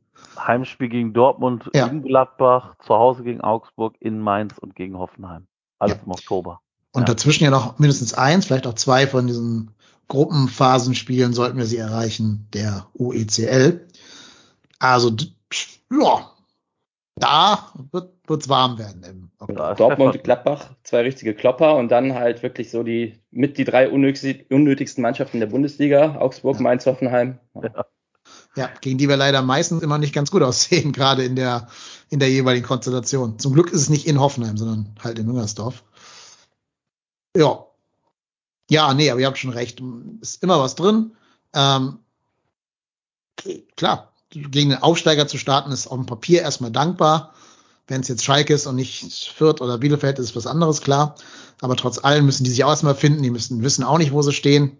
Und da kann was gehen. Ja, und so, so Pissmannschaften wie Wolfsburg habe ich immer ganz gerne im ersten Spieltag oder in den ersten vier Spieltagen oder fünf Spieltagen, bevor die halt ihren Trainer rausschmeißen und dann es wieder ein bisschen besser läuft bei denen. Also bevor die sich so richtig gefunden haben. Bin ich gar nicht traurig drum. Ich würde hoffen, was ich aber nicht glaube, dass äh, am Dienstag nach dem Spiel gegen Frankfurt deren erstes Champions League Spiel anstehen würde. Ich weiß es nicht. Aber wenn das so wäre, dann weißt du genau, dass ganz Frankfurt komplett angefixt drauf ist, dass sie da dagegen, was weiß ich, Fenerbahce oder so spielen dürfen. Äh, und Köln einfach nur so nebenbei mitnehmen. Das wäre noch so eine kleine Hoffnung, die ich da hätte. Stuttgart ist auch so ein Kandidat für den ersten Trainerwechsel der Saison. Ich weiß es nicht. Ähm, je nachdem, wer noch weggeht, wer noch kommt und so. Ob sie den Sosa verlieren, ob sie den Kalajdzic noch verlieren sollten, muss man alles abwarten finde es immer ganz schön, wenn die Mannschaft ein paar Rechnungen begleicht aus der vergangenen Saison und sich an dieses Spiel in Stuttgart erinnert. Ja, stecken Möglichkeiten und Gefahren drin. Aber ich finde, man sieht jetzt da, wo Fürth und Bielefeld weg sind, es gibt überhaupt kein Selbstläuferspiel mehr in der Bundesliga, wo du sagst, so, das gewinnst du, wenn du es zehnmal spielst, gewinnst du es siebenmal. Gibt's überhaupt nicht mehr. Äh, also jedes Spiel ist so ein, gefühlt so ein 50-50-Spiel oder halt 70, 30, 80, 20, wenn es gegen die größeren Mannschaften geht. Also ja, wird eine ganz, ganz anspruchsvolle Saison. Und ich denke, je besser wir da reinkommen, umso besser wird der ganze Laden laufen. Klar, vor allem wenn du gegen Schalke gewinnst, hast du ja auch erstmal wieder ein Team, was hinter dir steht, was eben dann schwerer in die Saison gestartet ist. Und wie gesagt, bei Schalke, ich kann das noch nicht so ganz greifen. Das ist so ein bisschen wenn ich jetzt sage, das ist wie der VfL Bochum letzte Saison, ist es tatsächlich ein bisschen, wirklich ein bisschen so. Das sind so diese Teams, wo du weißt, die spielen ja nicht ohne Grund jetzt Bundesliga, aber ob die es mit dem Kader so packen, ob da alles, ob die Zahnrädchen, die in der zweiten Liga noch gegriffen haben, in der ersten Liga genauso funktionieren, ob die noch irgendeinen Transfer tätigen, das weiß sie alles nicht. Also ähm, das ist tatsächlich, es wird eine spannende, wird wirklich eine spannende Saison. Im, das wird ein heißer Tanz. Also ich könnte jetzt nicht die Absteiger tippen. Mhm. Ich auch nicht, keine Ahnung. Äh, in meiner Tipico-Tipprunde, die nee, Quatsch, nicht Tipico, sondern Kick-Tipp-Tipprunde, soll ich den ersten Trainerwechsel der Saison tippen. Helft mir mal, wen soll ich da eintragen, welchen Verein? Ich hätte jetzt gesagt Leverkusen. Hm. Sind im Pokal raus, ne? Sind im Pokal raus, spielen jetzt gegen Dortmund. Ja und spielen danach gegen Augsburg und dann gegen Hoffenheim. Wäre schon also, geil, wenn Augsburg den Seoane raus. Also, ich weiß nicht, wie, wie, wie fest der Seoane da tatsächlich drin sitzt. Also, wenn du im Pokal tatsächlich sehr krass rausfliegst, dann jetzt am ersten Spieltag richtig ein verplättet kriegst und dann gegen Augsburg und gegen Hoffenheim zwei Heimspiele verlierst kann es ungemütlicher werden. Okay, ich, ich nicht am Schirm. Ich, hätte, ich würde vermuten, dass wir mal wieder dran sind mit entlassen. Nicht wir entlassen, sondern wir entlassen einen Trainer quasi. Und das wäre dann nach dem vierten Spieltag in Stuttgart ist, glaube ich, nach der letzten Saison schon ein bisschen Dampf auf dem Kessel. Dann spielen die, glaube ich, haben einen relativ schwierigen Start mit, ich glaube, Leipzig, Bremen, Freiburg und dann uns. Wenn die dann am vierten Spieltag bei uns verlieren und noch bei null oder einem Punkt stehen, dann wird Herr Matarazzo gehen müssen. Mhm, war auch mein Top-Kandidat. Die habe ich auch genommen unterm Strich dann. Ähm, man kann natürlich immer so Vereine wie Wolfsburg oder Hertha auch nehmen. Ne? Die sind ja einfach immer gut dafür, am vierten Spieltag schon nervös zu werden, ihren Trainer rauszuschmeißen. Irgendein Investor zahlt das dann. Ja, aber ich glaube, ich, ähm, ich gehe da mit, mit dem, was Moritz gesagt hat, tipp dann doch auf. Stuttgart. Wobei ich es cool fände, wenn es Leverkusen wäre. Noch schöner, wenn es der Farke in Gladbach wäre, weil dann läuft es ja auch nicht. Ja, ich habe ja, auch Gladbach ja. so als die Mannschaft auf dem Zettel, die unten reinrutschen wird, wo es keiner erwartet, weil die ja schon eine beschissene letzte Saison gespielt haben und für ihre Möglichkeiten. Nur verkaufen und keinen richtig knaller Transfer gemacht haben. Und halt Max Eberl verloren haben, der da, glaube ich, ganz viel zusammengehalten hat. Also bin mal gespannt, ob hier Roland Wirkus und Daniel Farke das können. Ja, gespannt. Also mhm. tatsächlich spannend. Kann passieren, ja. Ja. So, jetzt haben wir gerade bei Schalke ähm, unser neues Segment fast vergessen. Das habe ich, ich, ich habe schon auf, ich habe meine Fragen schon, äh, schon auf für drei aus drei. Äh, Ja, genau. Also für die, die nicht wissen, worum es geht, willst du mal kurz erklären, Marco? Genau. Ähm, wir haben uns äh, in dieser Saison was gedacht. Wir machen es äh, diese Saison ein bisschen was anderes. Äh, einfach damit es ein bisschen äh, mal was Neues kommt in den Podcast. Jeder von uns hat ähm, in der nächsten äh, Folge die Möglichkeit, äh, für die, über den Gegner drei Fragen für den anderen vorzubereiten. Und unser Gast ist dann jeweils der Telefonjoker sozusagen. Also es sind äh, drei Fragen, drei Antwortmöglichkeiten pro Frage und pro falscher Frage fließt ein Euro in unsere Saisonspende. Genau. Ich sag schon mal voraus, das werden jetzt drei Euro Saisonspende werden, weil Nein, andere nein, Vereine habe ich keine. Ahnung von. Also, ein, also eine, eins musst du wissen. Wenn Äh, du das eins, ist also. Das also ist jetzt Druck wie bei Easy auf dem Elfmeter. nee, Oh, also oh, das ist, das ist aber Elfmeter ohne Tor. ohne Tor, ja. Das wird Ja, schwer. ohne Torhüter. ja. Äh, wir fangen mal, wir fangen mal mit der leichten äh, Frage Nee, an. nimm, nimm eine mittlere. Ich will die leichter als zweites. Also die zweite hat, okay. Ja. Wie oft ist Schalke 04 in der Bundesliga abgestiegen? Dreimal, viermal oder fünfmal? Ich hätte sogar gesagt, es wären nur zwei gewesen, ehrlich gesagt. Ähm, also Bundesliga heißt ja seit 64 dann, Seit ne? 64, genau. Ja. Na ja, gut, wenn ich nur zwei auf dem Schirm habe, dann werden es wahrscheinlich hoffentlich nur drei sein. Fünf käme mir absurd viel vor. Das wäre ja schon Köln, Köln großen Größenordnung. Ja, Moritz, hast du eine Idee? Ich sag Ich drei. glaube, mit Köln Größenordnung bist du gar nicht. Also ich glaube, in den 80ern waren die schon mindestens zweimal. Uff. Ja, drei oder vier. Fünf glaube ich auch nicht. Ich glaube, es ist der vierte gewesen. Okay, dann nehmen wir die goldene Mitte. Ich nehme die vier. Du kannst deinem, deinem Telefonjoker aber mal jetzt die Hand küssen. Das ist nämlich richtig. Viermal. 81, 83, 88 und 2021. Krass. Sehr gut, Moritz. Herzlichen Glückwunsch zu der richtigen Antwort, Beantwortung dieser Frage. Ich wäre bei drei hängen geblieben. Ja. Weißt du, Schade. ein, einmal wurden sie ja von Jörg Berger am letzten Spieltag noch gerettet, das weiß ich noch. Ja. Das war, glaube ich, 90er, ne? Ja, irgendwie, ich glaube, 93 oder 94 oder Ja. so muss das gewesen sein. Ja, jetzt, jetzt kommt tatsächlich äh, eine Frage, also das wirst du beantworten können. Wie ist der offizielle Stadionname? Arena auf Schalke, Parkstadion oder Felddienstarena? Äh, das ist so eine Frage, da kann ich nur verlieren. Ich hätte intuitiv, bevor du die Antworten vorgelesen hast, gesagt Feldhins Arena, weil Marketing ist alles. Ich weiß nur nicht, ob die irgendwann halt die Rechte zurückgegeben haben an, an Schalke, dass wir da Arena auf Schalke nennen. Ähm, so wie beim HSV quasi, ne, wo ja auch dann das Ding wieder Parkstadion heißen darf, trotz, trotz Sponsorverträgen und so. Ich würde jetzt gefühlt Feldhins Arena sagen. Das ist auch richtig, ja. Ich Ja, hätte Sehr gut. Bei Ernst Kuzorra, seine Frau, ihr Stadion, wäre ich, äh, hätte, hätte, Genau. da wäre ich ins Wanken gekommen, aber ansonsten. Legendärer Spruch. Johannes Rau hat es gesagt, ne?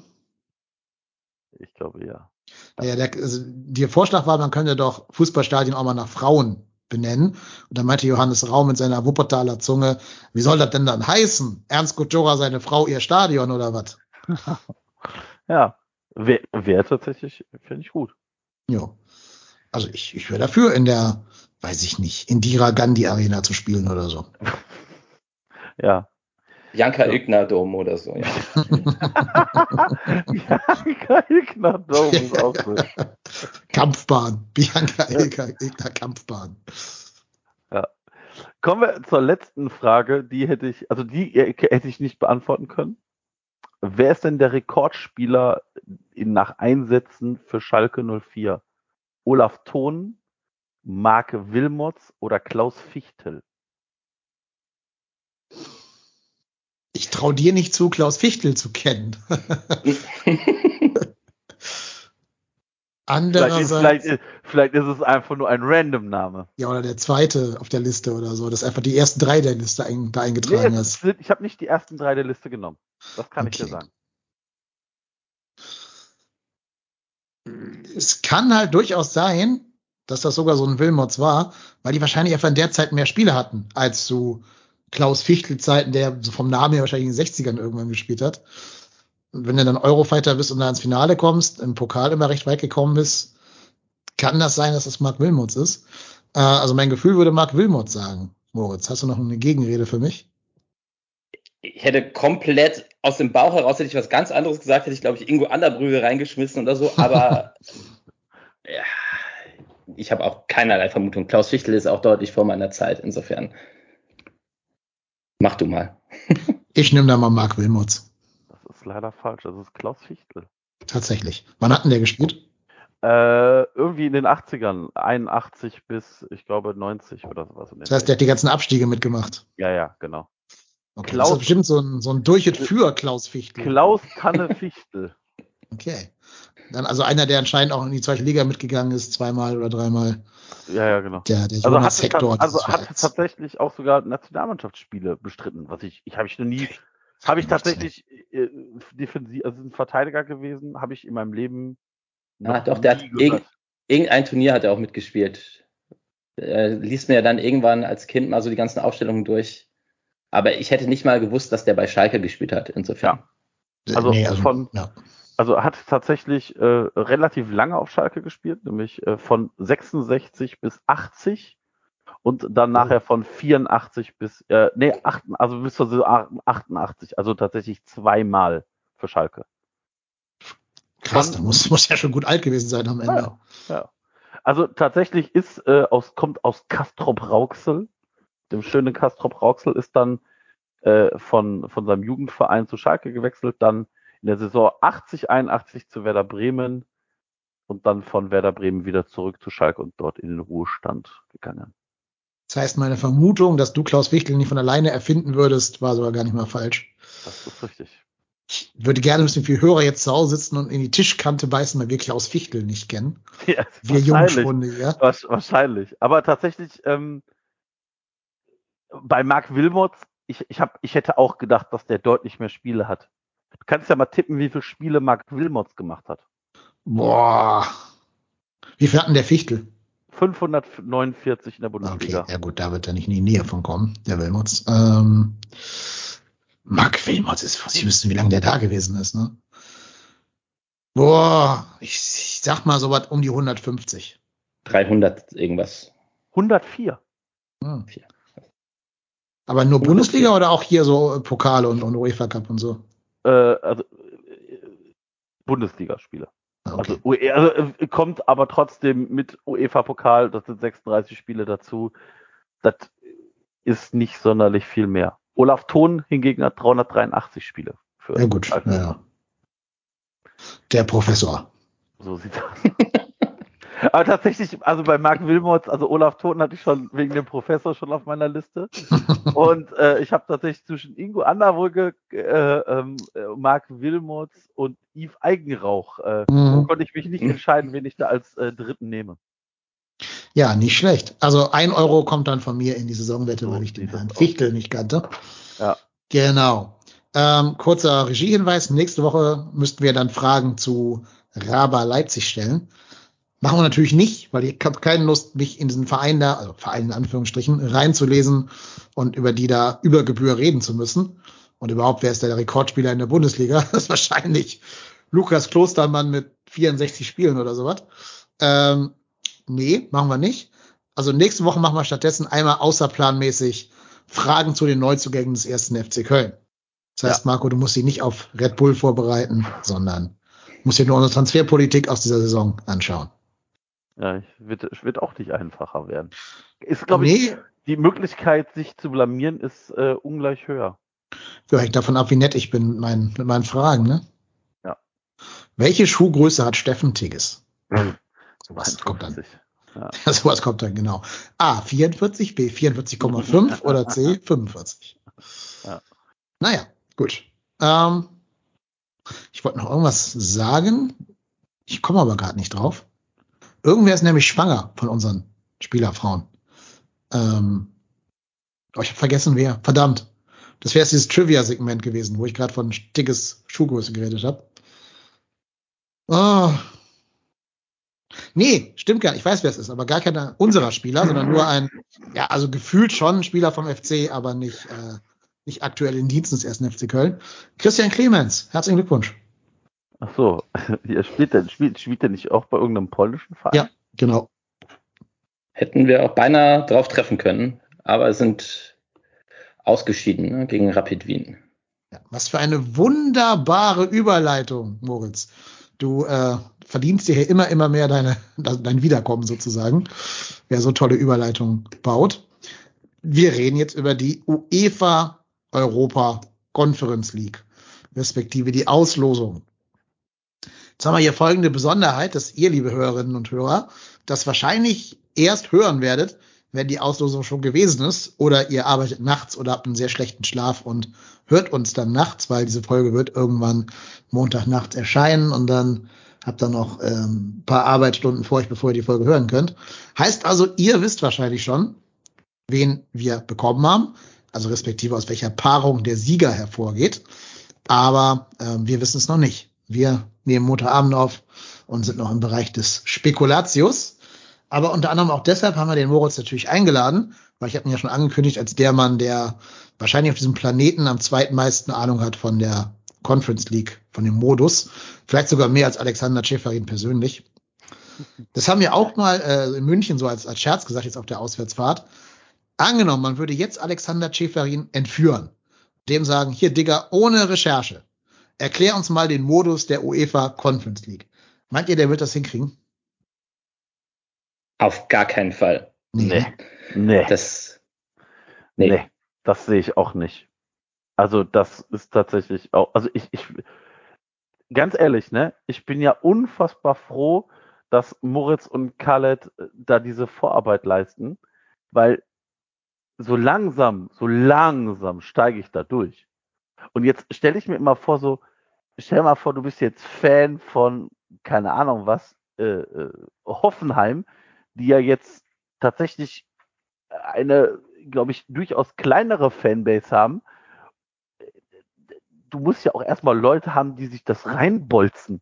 Mhm. Diese, diese ganzen, diesen ganzen Modus Quatsch und Auslosung und der ist dann mit in dem Topf und spielt dann gegen den und er denkt sich so, yo, also wer sich das ausgedacht hat, das ist tatsächlich schon schon nicht schlecht.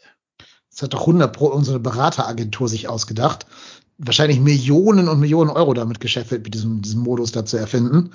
Und dann haben die wahrscheinlich gesagt, hier ist das Dokument, wir gehen, wir sind jetzt weg und sind ganz schnell abgehauen. Wahrscheinlich. Also ich, ich würde mich nicht wundern, wenn das einfach nur eine Excel-Liste ist, die schreibgeschützt ist. Und jedes, jedes Jahr muss der Beratervertrag für, für, für ja. diese Agentur wieder erneuert werden, weil äh, ansonsten die sagen, ja, also die Liste, die machen wir jetzt mal zu. Guckt mal, wie ihr eure, wie ihr eure Auslosung macht. ja, aber deswegen haben wir ja Moritz da, weil der hat mehr Plan als Alexander Schäferin.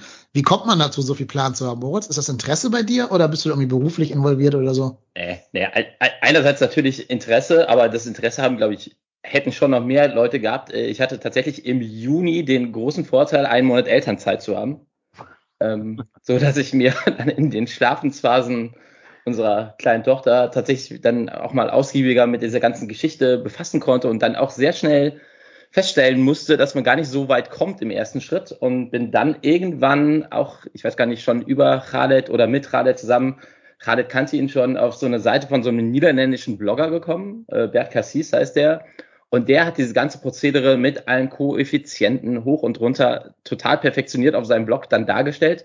Aber perfektioniert heißt in dem Fall auch natürlich sehr kompliziert. Das heißt, auch da muss man erstmal durchsteigen. Mit diesen Vorqualifikationen habe ich gerade schon wieder gemerkt, dass du im, im Seminar von Khaled nicht so aufgepasst hast, als du meintest, dass Frankfurt ja sein erstes Spiel dann gegen Fenerbahce Istanbul haben könnte. Die sind ja schon ausgeschieden gegen Dynamo Kiew. Ähm, die sind jetzt nicht mehr in der Champions League, sondern nur noch in der Euroleague-Quali. Und wenn sie die auch noch verkacken äh, jetzt in den nächsten zwei Wochen, dann kämen die ja sogar noch in die Conference League und könnten also auch unser Gegner werden. Oh Gott, bitte ähm, petz, petz das nicht dem Khaled, der lässt mich durchfallen. in dem soll, ich soll euch so ohnehin äh, schöne Grüße bestellen. Ähm. der hat schon zu mir gesagt, ich muss sowieso das Jahr nochmal wiederholen. ich, ich, konnte nicht, ich, konnte die Frage nicht beantworten, wann die äh, wann die äh, Spieldaten ausgegeben werden. Habe ich natürlich schon wieder falsch beantwortet. Nee, und ganz am Ende war es dann halt so, als ich das dann mal ein bisschen verstanden hatte, habe ich gedacht, okay, das bietet sich ja dann, das Ganze dann auf Twitter zu teilen, weil, wie du auch schon sagtest, das, äh, ja, da sind ja schon mehrere Leute daran interessiert und äh, ja, insofern ist das dann gekommen, dass ich dann da diese ganze gesetzt, nicht gesetzt Chose so ein bisschen unterstützt habe. Den, den Hauptteil hat ja Khaled da in dem Gesamtstrang gemacht, aber dass ich da ein bisschen beigeliefert habe, äh, was diese Setzlisten angeht und jetzt auch so äh, die möglichen Gegner. Genau. Okay, also ich versuche das mal jetzt, äh, um hier noch meinen letzten Platz hier im Seminar zu sichern, zusammenzufassen. Es gab bis heute Morgen einen relativ großen Topf an äh, Gegnern, aus dem unser Gegner hätte sich äh, ergeben können, also Partien, wo der Gewinner dann unser Gegner hätte sein können. Jetzt hat aber heute Morgen die UEFA dann äh, so, eine, so eine Art Einteilung gemacht, also die, die Gesamtmenge aller potenziellen Teilnehmer dieser dritten Quali-Runde wurde aufgeteilt wahrscheinlich unter regionalen, geopolitischen und sonst wie ähm, Kriterien, auch ein bisschen willkürlich wahrscheinlich. Und jetzt kann es nur noch eine der Mannschaften sein, die aus folgenden vier Partien hervorgeht. Und ich werde jetzt wahrscheinlich jeden Namen oder jeden zweiten Namen falsch aussprechen. Das möchten mir bitte äh, Bulgaren und Slowenen unserer Hörerschaft nachsehen. Also, es kann sein, entweder der FC Lugano aus der Schweiz oder äh, Hapoel Ber Schäfer aus Israel, je nachdem, wer davon halt sein Duell gewinnt gegeneinander. Es kann aber auch sein, der Feherva FC aus Ungarn oder der FC Pedro Kup Hinchesti aus Moldawien. Oder Mold nee, Moldawien, genau. Äh, es kann auch sein, der FC Spartak Trnava aus der Slowakei, hoffe ich mal. Oder Rakow Czestochowa aus Polen oder der PFC Levski Sofia aus Bulgarien, respektive die Hamrunsch Spartans FC aus Malta. So, ähm, es wird leider morgen nicht so sein, dass ein Los gezogen wird, wo drauf steht, erster FC Köln. Das war ja das Tolle, als wir da gegen Arsenal gelost worden sind, ne, dass man jetzt so ein schönes Meme machen konnte. Nee, es werden Zahlen gezogen. Und falls ihr es jetzt vor der Auslösung Losung hört, liebe Hörerinnen und Hörer, ist für euch folgende Nummer vollkommen relevant. Die Nummer vier. Der erste FC Köln ist die Nummer vier. Also wenn auf dem Los vier steht, dann sind wir das. Und unser Gegner ist die Zahl fünf bis acht. Damit wird dann quasi die Partie ausgelost. Und wer diese Partie gewinnt, der ist dann unser Gegner. Habe ich das so richtig zusammengefasst? Ich glaube ja. Ne? Absolut. Also ich, so habe ich das bei Khaled auch verstanden, ja. Also ich habe ich hab nur nicht verstanden, wie, also ob die Partien 5 bis 8 sind da auch schon äh, Gegner für äh, vorgesehen. Was? Also die 5 bis also 5 und 5 bis 8 sind ja die die vier Partien, die gegeneinander spielen. Stehen genau. die auch schon fest, was was 5, 6, 7 und ja, 8 ist? Ja, ja, ja, klar. Die kriegen dann los 1, 2 und 3. Ich kann es dir ja. sogar sagen. 5 okay. ist der FC Lugano gegen Hapoel. 6 ist der Ungar gegen den Moldawier. Sieben ist Spartak Trnava gegen den Polen und acht ist Sofia gegen den Malteser. Okay. Habe ich dir aber auch in die WhatsApp-Gruppe geschickt, muss er eigentlich nur lesen. Ach so. Welche? Ist der Screenshot, ja, der, so. unsere Selbsthilfegruppe. Ach so, okay, ja. Ja, okay. Ja. Also diese Einteilung, äh, so ganz verstehe ich sie nicht. Also ich habe auch im Vorfeld, letztes Jahr war es glaube ich auch so, dass angekündigt wurde, es wird nach Nord, Mitte, Süd eingeteilt. Ich habe irgendwie so ein bisschen das Gefühl, dass wir jetzt, warum auch immer, irgendwie in der Südgruppe gelandet sind. Ja, alles, was wirklich bei uns in der Nähe ist, ist zum Glück jetzt, sage ich jetzt mal von der Spielstärke her, nicht bei uns in der Auslosung. Also ich, würde ich jetzt mal sagen, also Antwerpen, Anderlecht, Twente sind alle nicht bei uns. Nizza, äh, da können wir, glaube ich, das ist schon mal gut. Also einfach aus der sportlichen Sicht. Ja. Was ich nicht verstehe, ist, warum schreiben sie da nicht die Namen der Vereine drauf? Also wir stehen ja schon fest, Ne, da kannst du also doch mal Köln draufdrücken, drucken. Ich glaube, weil, weil ja nicht jede Gruppe gelost wird. Also du lost einmal, also die, es wird ja nicht jeder Topf neu gelost. So wie ich das verstanden habe, wird einmal gelost, ich sage jetzt mal vorsichtig, die 1 spielt gegen 6. Das betrifft dann alle genau. Gruppen. Ja, das ist es. Ach, in jeder Gruppe spielt immer 1 gegen 6? Genau, genau. immer 1 gegen so. 6, immer 2 gegen Okay, 8. das habe ich überhaupt nicht verstanden deshalb ist die Auslosung ja auch so relativ schnell vorbei. Ah, verstehe. Die losen okay. im Prinzip nur vier Partien. Ja. Also vier, ja, vier wahrscheinlich fünf, weil es gibt ja ein paar Gruppen, wo zehn. Okay, eins fünf, bis zehn. Ne, genau, geschenkt, aber äh, ne, also äh, da bin ich mir nicht sicher, ob, also ich glaube, dass das zählt dann nur für diese Gruppe und also wenn da eine 5 oder eine 10 drin vorkommt, zählt das nur für die Gruppen, wo respektive, also wo 10 Teams drin sind. Okay. Du hast ja entweder 8 oder 10. Ja. Also, Ja. also die Gesetzten plus dann die vier Gegner, die sich jetzt in der dritten Runde durchsetzen. Und ähm, also das heißt, wenn die jetzt, ich sage jetzt mal in der im, äh, grundsätzlich bei dieser Auslosung die vier gelost wird, die vier trifft auf die sechs, trifft, äh, tritt, spielt immer vier gegen sechs. Wenn aber zum Beispiel vier gegen zehn gelost wird, betrifft das nur die Gruppen mit zehn Teams und dann wird nochmal neu gelost, was wie das in den anderen Gruppen aussieht. Verstehe. Und dann wird ja nochmal gelost, wer das Heimrecht und wer das äh, Auswärtsspiel zuerst hat, ne? Äh, ich glaube, Genau. die beiden kommen noch mal, genau, kommen noch mal in einen Topf und werden dann genau für alle noch mal äh, gelost, genau. Heißt aber auch für alle Reisewütigen, man wird erst sieben Tage vorher er erfahren, was das Reiseziel ist. Genau. Und die müssen ja dann noch ihre dritte Quali-Runde spielen, die anderen, Ja. unsere Gegner. Und erst dann steht fest, ob es jetzt, keine Ahnung, Sofia oder Malta werden wird. So sieht's aus. Ja, zumindest kannst du vielleicht nach dem Hinspiel erkennen, wer es vielleicht nicht wird oder wer es wird. Eventuell, Eindeutig. weiß nicht, ja. Weiß nicht, ob ich auf der Grundlage dann trotzdem ein Hotelzimmer schon buchen würde und einen Flug. Also ich glaube, du hast da gerade das richtige Spiel rausgenommen. Ich glaube, für Sofia gibt es gar keine Wettquote, weil Sofia so ein großer Favorit ist. Also Mhm. ich glaube, wenn das gelost wird, kannst du Sofia auf jeden Fall schon mal eintüten. Ja, wobei ich habe auch schon Schweine fliegen sehen, ne? Und Aber also ich, also ich Beispiel würde jetzt nicht buchen, bevor es nicht rechnerisch Also- feststeht. hier Rakov, Schestochova, hätte ich jetzt auch nicht gedacht, dass die gegen Astana gewinnen. Deutlich. Ja. so deutlich nicht. Auf meiner Liste der zu erwartenden Favoritenstürze war es aber drauf. Ja, ja, aber ich, ich ne, also ganz ehrlich, ich kenne von den ganzen Teams drei. Ferencvaros Budapest ist doch hier der Club, wo Matthäus mal Trainer war, ne? Aus Ungarn? Das ist aber nicht Ferencvaros, Das ist doch oder? gar nicht raus. Nee, so ein anderer. Das ist Feherbar, das ist. Ach so, Also ich, ja, Matthäus war doch in, in äh, Budapest selber Trainer. Genau. so, ich habe gedacht, das ist so. Ja gut. mhm. ich, kenne, ich kenne von den ganzen Clubs nur noch zwei. Hapoel Persheva. Gut, FC Lugano habe ich schon mal gehört, aber tatsächlich noch nie wahrgenommen. Und äh, Levski Sofia. Das sind die einzigen, die ich überhaupt jemals schon mal gehört habe. Ja, bevor ich mich jetzt mit dieser ganzen Geschichte auseinandergesetzt habe, ging es mir genauso. Hier in äh, Ferenc Quaros, dem anderen, den du gerade meintest, war ja auch Peter Stöger vorher Trainer. Ja, genau. Das wäre natürlich die Pointe gewesen, wenn wir jetzt genau gegen den gespielt hätten. Ist der nicht Ah, da, ist der überhaupt schon? Die sind, glaube ich, noch in der Champions League Quali. Ja. Ja, vor allen Dingen ist er gar nicht mehr im Amt, oder? nee, Nein. nee, ich glaube nicht.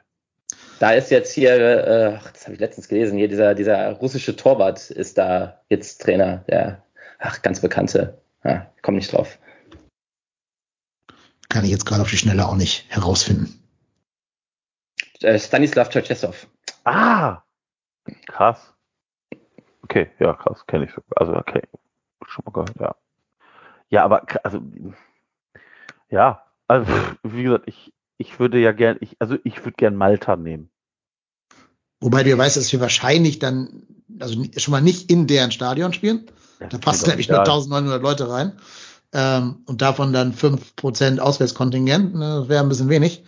Ähm, das Nationalstadion hat, wie viel passen da rein? 3000 oder so?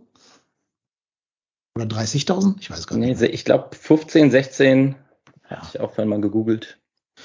Ja, ist auch noch ein bisschen wenig, ne? Also wenn die es werden, sollen sie bitte lieber damit rechnen, dass da 15.000 FCer kommen und sollen bitte ausweichen irgendwo nach, äh, 17.000 nach Malta.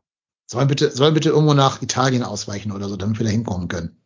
Aber das ist tatsächlich eine Frage. Glaubst du tatsächlich, dass aufgrund der, der zeitlichen kurzen Dauer tatsächlich so viele FC-Fans dahin fahren?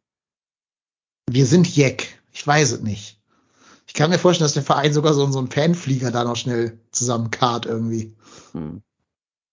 Also, Hängt, glaube ich, massiv von der Destination ab. Ne? Also ich Ja. glaube, nach, Lu nach Lugano würden Ja. schon extrem viele fahren. das Mhm. geht noch, ja, das geht noch. Da kannst du ja aufs Auto setzen und losfahren zur Not. Das, ja, genau. Da muss nicht, nicht groß irgendwas vor. Wobei die wahrscheinlich auch nicht in Lugano spielen, aber das steht noch gar nicht fest. Das ist halt bei der Auslosung dann auch. Ne? Ich, ich, wir wissen ja, wie wir das damals bei der Euroleague gemacht haben. Arsenal, das war dann innerhalb von fünf Minuten waren alle Flieger ausgebucht mhm. im Feld. Ja.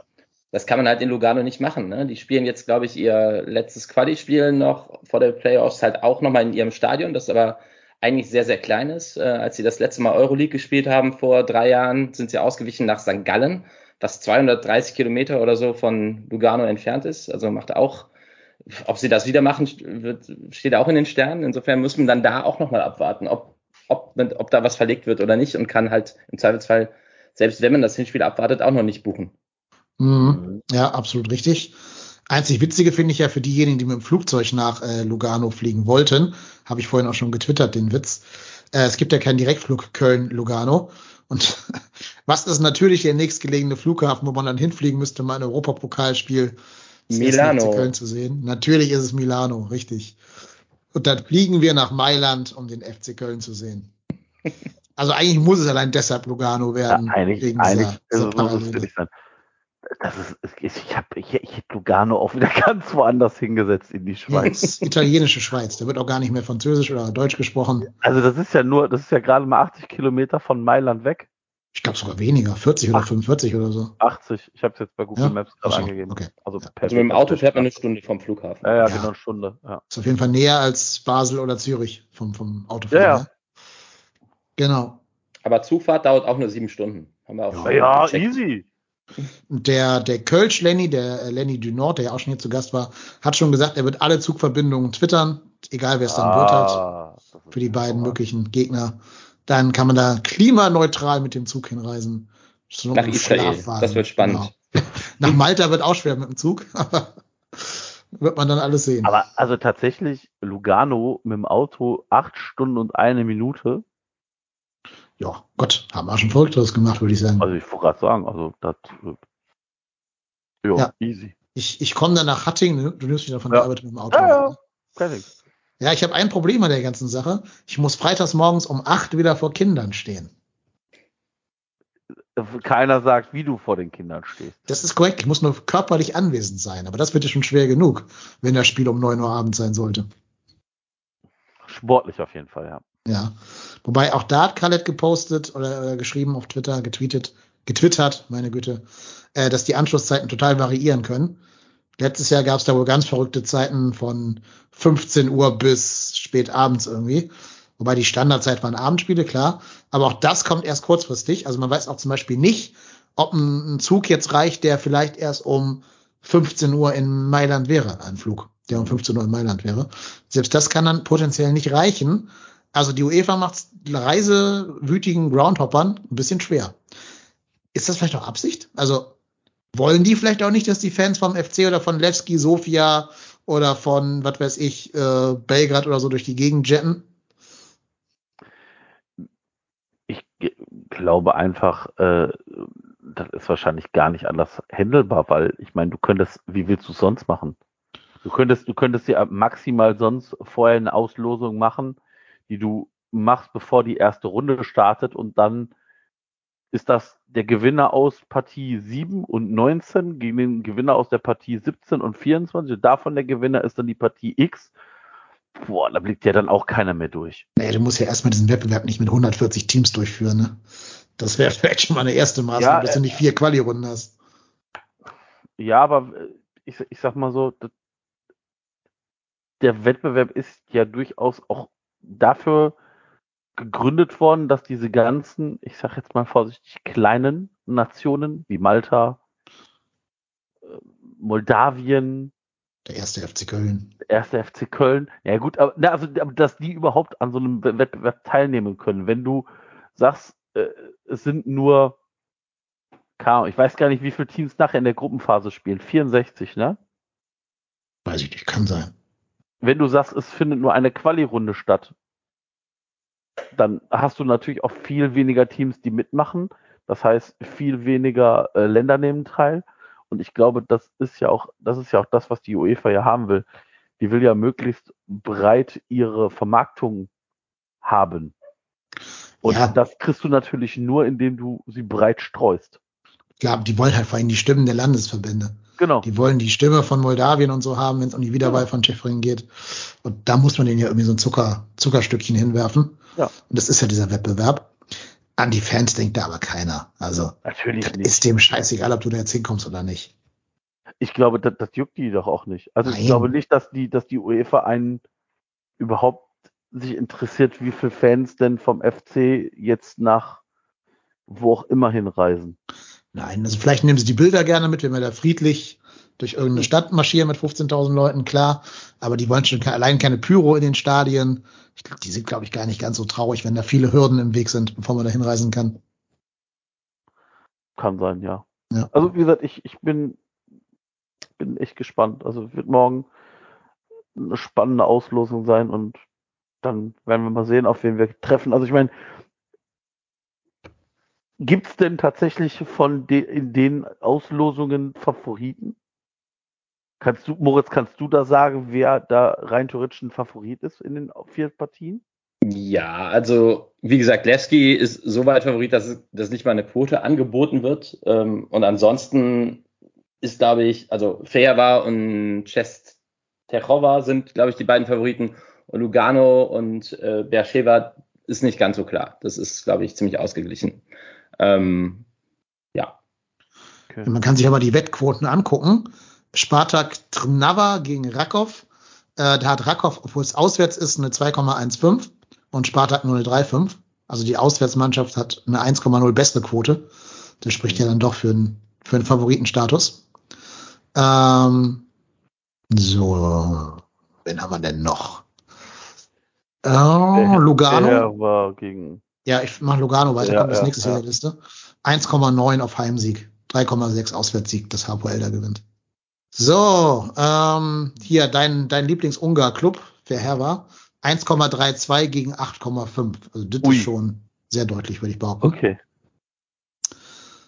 Und die anderen finde ich jetzt auf Anhieb nicht, Ja. weil natürlich bei Tipico nicht nach Gruppengegner des 1. FC Köln zu filtern ist. Ja, Wie gesagt, Lewski wurde auch bei vielen nicht angeboten wohl. Habe ich heute Mhm. irgendwo bei Twitter schon gelesen, insofern, weil das irgendwie bei 1,01 wäre oder sowas. Na, ich finde es auch nicht. Äh, außer die spielen vielleicht Mittwoch. Nee, auch nicht. Hm. Nö, sind hier gar nicht in der Also- Liste. Also ist Lewski auch der sch zu schwersten zu erwartende Gegner? So Oder- tief bin ich da tatsächlich auch nicht drin. Ähm, wie gesagt, habe ich glaube ich vorhin schon mal gesagt, ich würde vermuten, Lewski, Lugano und Beersheva dürften dürften Gegner sein, die jetzt nicht im Vorbeigehen zu schlagen sind. Und äh, Czestochowa kann ich nicht einschätzen. Die haben halt eine gute letzte Runde gespielt, aber äh, das, ist, das sind auch Ligen, die ich jetzt nicht so verfolge, außer vielleicht mal die Schweiz, aber auch den FC Lugano da nicht so intensiv dann am Ende des Tages. Ne? Ja, vor allem darf man ja auch nicht vergessen, ähm, da kommt ja auch eine gewisse Stimmung auf dich zu, wenn du auswärts in, im Balkan, im Ostblock irgendwo spielen musst. Das ist ja auch eine Stimmung, die musst du als ein Team, was jetzt nicht die ganz große Europa-Erfahrung hat, wie ja unsere Mannschaft, auch erstmal kompensieren können.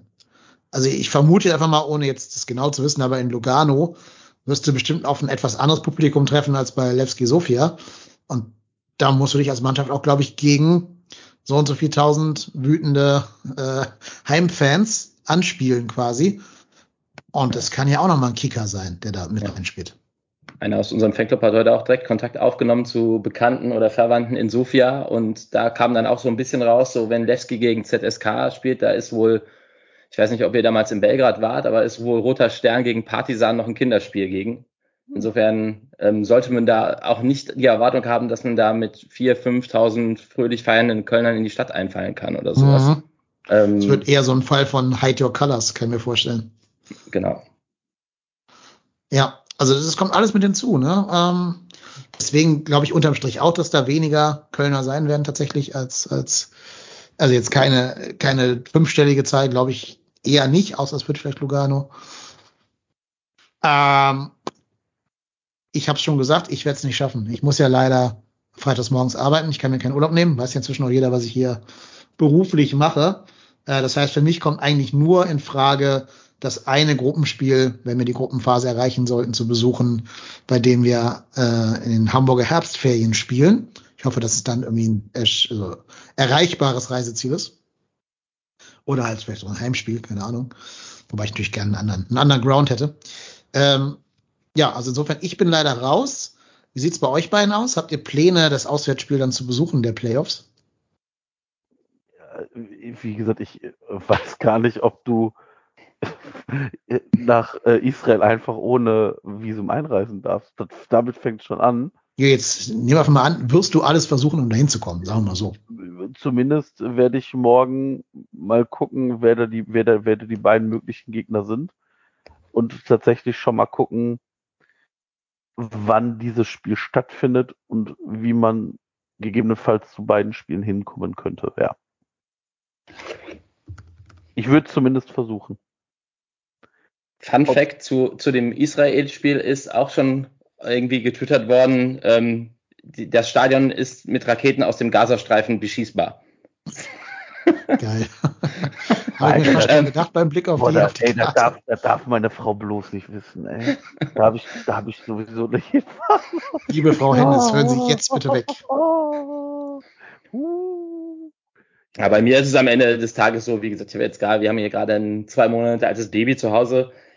Hängt alles so äh, tatsächlich dann am Ende des Tages auch von der Fahrt ab. Ich glaube, so alles, was so, also Lugano würde ich versuchen, in Verhandlungen zu treten. Für alles andere wird es, glaube ich, schwieriger. Ja. Naja, klar. Kann, also kann man, glaube ich, keinen verübeln, der nicht donnerstags durch die ganze Weltgeschichte jetten kann für seinen Fußballverein.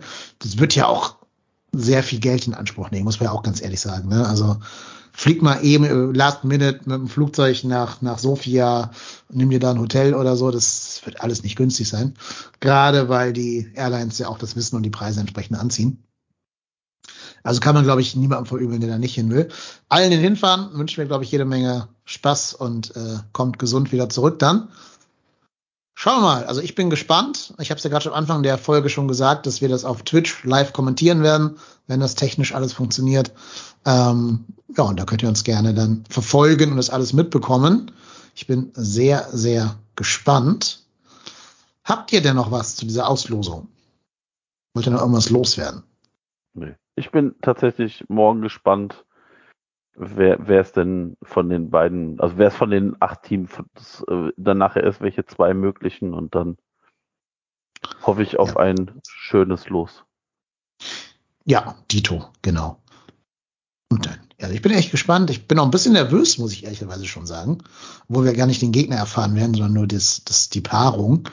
Ähm, aber ich merke langsam dieses Kribbeln von 2017. Es kommt wieder.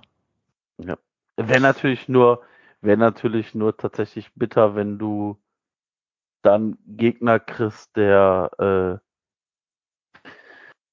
der dich vielleicht rauskegelt, ne? Ja. Müsste ja konsequenterweise dann Rakov sein, weil nur wegen denen sind wir ja gesetzt. Also nicht nur wegen denen, aber unter anderem wegen denen. Das wäre tatsächlich, äh, wäre tatsächlich, äh, also nicht nur wegen denen, also ich meine, wir wären ja auch ohne deren Ja, ja, wären wir hab ich ja gesagt, hab ich ja gesagt, ja, ja. Genau, aber da passt vielleicht eine Hörerfrage gut zu, die wir bekommen haben vom Moritz, also nicht von unserem Moritz, sondern von einem anderen Moritz, der einzige Moritz, the only Mo- Moritz. Der lügt, er ist nicht der einzige Moritz, Mensch. Ja, aber er war auch schon mal Skandal, Gast ne? hier. Er war auch schon mal Ja. Gast hier bei uns. Insofern kennt ihr ihn schon. Ähm, und die Frage passt, glaube ich, ganz gut gerade. Und zwar fragt er, K.O. beziehungsweise Finalspiele scheinen nicht die Spezialität des FC unter Baumgart zu sein. Alle DFB-Pokalrunden waren schlechte Spiele oder ein Ausscheiden. Und die zwei Finalspiele zum Ende der Bundesliga-Saison gingen auch in die Hose. Macht das pessimistisch für die UECL Playoffs? Also, Ich finde es schwierig zu sagen, dass alle Pokalspiele schlechte Spiele waren. Also ich glaube, wir haben letzte Woche, äh, letzte Woche, letztes Jahr auch in Stuttgart gewonnen. ja. Das war kein schlechtes Spiel, auch wenn es am Anfang ein bisschen haperte, aber am Ende war das dann doch relativ souverän. Ich fand, wie gesagt, auch das Regensburg-Spiel nicht völlig schlecht. Klar, am Ende scheitert man dann ein bisschen an den Nerven und das gleiche gilt dann auch für das Hamburg-Spiel letztes Jahr. Aber ich mache mir da überhaupt keine Gedanken, gerade weil ich jetzt auch eigentlich keinen der Gegner mit uns auf Augenhöhe sehe. Also klar, da könnte man auch wieder sagen, das ist dann, ist Regensburg auch nicht gewesen und der HSV auch nicht, aber wenn wir da uns nicht verrückt machen lassen, sehe ich da überhaupt kein Problem. Und die letzten beiden Bundesligaspiele vergleiche ich nicht mit dem Pokalspiel. Ja, vor allem, ich stimme dir dazu. Ich, ich finde, in fast allen dieser Spielen hätte man auch gewinnen können. Also jetzt nicht theoretisch, sondern ganz praktisch. Gegen Regensburg lag das 3-2 in der Luft für uns. Gegen Wolfsburg waren wir ja die mit Abstand überlegene Mannschaft. Die haben ja einmal aufs Tor geschossen gefühlt und da hat der Gerhard halt das Tor gemacht. Aber wir hatten ja Chancen um Chancen und nur weil dieser der Perwal so einen guten Tag hatte, da der Torwart von denen, ähm, haben wir es nicht geschafft, den Ball über die Linie zu kriegen. Aber die Leistung kannst du ja überhaupt gar keinen vorwerfen. Auch gegen Stuttgart gab es eine Phase, wo der jetzt gewinnen können. Auch wenn man fairerweise sagen muss, ohne Marvin Schwebe hätte Stuttgart da wahrscheinlich 3-4-0 äh, gewonnen. Was ich aber sagen muss, ich kann mir vorstellen, dass wir jetzt so ein bisschen dieses, dieses England-Syndrom haben. Und wenn es zu einem Elfmeterschießen käme, hätten da, glaube ich, schon einige ja, ein schlechtes Gefühl. Kann mir vorstellen. Ja, aber. Ja, du bist jetzt gegen den HSV ausgestiegen im Elfmeterschießen gegen Regensburg, nochmal gegen Regensburg. Das stimmt. Elfmeter sind bestimmt nicht unsere Königsdisziplin. Aber, also, ich tue mich mit diesem Jahr, dass wir haben da eine unfassbar äh, schlechte, äh, also unfassbar schlechte Finalspiele gehabt wenn du es so nehmen möchtest, waren die Spiele davor gegen Mainz, gegen Augsburg auch Finalspiele. Auch da ging es um alles. Die haben wir gewonnen. Also, das jetzt nur an den letzten beiden Spielen festzumachen, weiß ich nicht. Ist mir zu einfach. Und befürchtest du, dass wir ein Elfmeter-Trauma kriegen könnten? Klar, das kann, das kann immer passieren, aber ähm, aber. Also ich kann mir nicht vorstellen, dass das nochmal so gehandelt wird wie jetzt in dem Spiel. Das glaube ich. Das, genau das glaube ich nämlich nicht. Weil ich glaube nämlich, dass so ein Marc Uth sich beim nächsten Mal den Ball nimmt. Und ich glaube, das, das wird doch aber auch in der Mannschaft aufgearbeitet. Und das sind ja jetzt auch nicht nur völlige Bratwürste. Also das sind ja auch Leute, die tatsächlich gedanklich tatsächlich auf der Höhe sind. Und klar ist das wichtig, das aufzuarbeiten, aber da, da geht es jetzt auch nicht darum, den, den Easy jetzt hier äh, für alles zu verteufeln, sondern man gewinnt als Mannschaft oder man verliert als Mannschaft. Das ist halt so. Und wir haben an dem Tag nicht alles geleistet, was wir hätten für einen Sieg machen müssen. Und das ist die Konsequenz. Wir sind ausgeschieden. Aber es ist ärgerlich, aber so, so ist es doch nun mal. Ich meine, wenn wir jetzt in der Euro äh, Conference League weiterkommen, ja, dann, dann haben wir doch, also ich glaube tatsächlich, dass es für die, für die Spieler wichtiger ist, also zum Beispiel auch so ein Mark Uth, jetzt mit dem FC international zu spielen. Und ich glaube tatsächlich, dass das nochmal was anderes ist als DFB-Pokal. Und ich hoffe, dass die in diesen beiden Spielen alles raushauen, damit wir diese sechs Spiele in der Gruppe haben. Weil sonst ist diese letzte Saison tatsächlich, die war gut, aber man hat sie dann nicht veredelt, jetzt mit diesen Spielen. Und ich glaube, dass das weiß ja die Mannschaft. Also ich, ich kann mir nicht vorstellen, dass die nicht genau wissen, gegen wen sie jetzt spielen und dass die genauso heiß sind wie die Fans und sich auf das freuen, was da jetzt kommt, weil das ist im Prinzip erntet man doch jetzt die Arbeit vom letzten Jahr. Und kann ich mir nicht vorstellen, dass man das so, weil DFB-Pokal hat man jedes Jahr. Also den hast du ja jedes Jahr. Und ja, wir jetzt nicht so nicht so viel davon, aber ja, ja. aber ich meine, ich meine, ne, ich meine, wir sind 15 Jahre lang nicht in der ersten Runde ausgeschieden. Ja, sind nie, ne? also ich meine, ich hätte es auch nicht, ich hätte auch gedacht, wir sind, wären schon früher mal rausgeflogen, aber es hat meistens dann nur so bis zur dritten Runde so oder so gereicht, aber trotzdem, ja. Ich, ich glaube auch, also ich, ich glaube, dass gerade Baumgart ist so eine Stärke, äh, echt im positivsten Sinne jetzt gemeint, dass er nicht zu verkopft ist und sowas dann gar nicht so krass an die Mannschaft dran lässt. Ich glaube, es wäre schwieriger tatsächlich, was psychologisch auch schwieriger wäre, wenn wir tatsächlich die ersten drei, vier Spieltage dann vor den Spielen, oder die ersten drei Spieltage sind es, glaube ich, ne? Zwei, zwei, zweiter und dritter dann dazwischen, ähm, wenn wir da richtig verkacken. Ich glaube, das ist dann schwierig, weil dann, wie ihr vorhin auch schon gesagt habt, dann fängt das ganz schnell mit der Presse an und dann, dann bist du hier in Köln schnell in so einem Negativspin. aber das Elfmeter-Thema oder Finalspiele, ich glaube, das, das, das, hat, das haben vielleicht tatsächlich Fans im Kopf, die sich sehr, sehr viele Gedanken machen, aber ich glaube nicht, dass das, dass das von den Verantwortlichen an die Mannschaft dran gelassen wird. Hm. Vielleicht müsste man auch für Elfmeterschießen auch mal auf Trainerseite gucken, dass man vielleicht einen sicheren Schützen in der Hinterhand hat, den man erst zur Verlängerung einwechselt mit Hinblick auf das Elfmeterschießen. Ähm, wüsste es nicht, aber na, ob es da einen gibt, der sich im Training da besonders hervortut, keine Ahnung. Vielleicht ist es ja wie so ein, so ein Hussein Basic oder so, kann ja mal sein. Und den dann mal reinschmeißen, einfach auch schon mal mit Hinblick auf das Elfmeterschießen. Ähm, klar, ist natürlich bitter, dass die uns Modest auch kaputt getreten haben in Regensburg. Der hätte ja sicherlich einen ja. geschossen und gut, ist auch nicht der aller, aller, allerbeste Elfmeterschütze, aber hat ja zumindest den einen, den wir bekommen haben letzte Saison gemacht, also 100 Prozent. Hat, hat, hat eine 100 Prozent Quote letztes genau. Jahr gehabt, muss man genau, tatsächlich genau. auch mal sagen. Ne? Und ja. Marvin Hitch steht ja auch nicht im Tor bei dem beim Europa League Gegner da. Ja, aber gut, muss man mal gucken, ähm, wird eh schwer. Würdet ihr die Spiele mit der besten Mannschaft bestreiten, auch wenn es jetzt irgendein vermeintlicher Underdog wird? Warum nicht? Wegen Rotation und Schonen und so und Belastungssteuerung. Puh. Ähm, boah, schwierig. Also, also das, das, ja, Entschuldigung. Boah, also tatsächlich, ich glaube, das steht und fällt damit, wie wir zu dem Zeitpunkt in der Bundesliga unterwegs sind.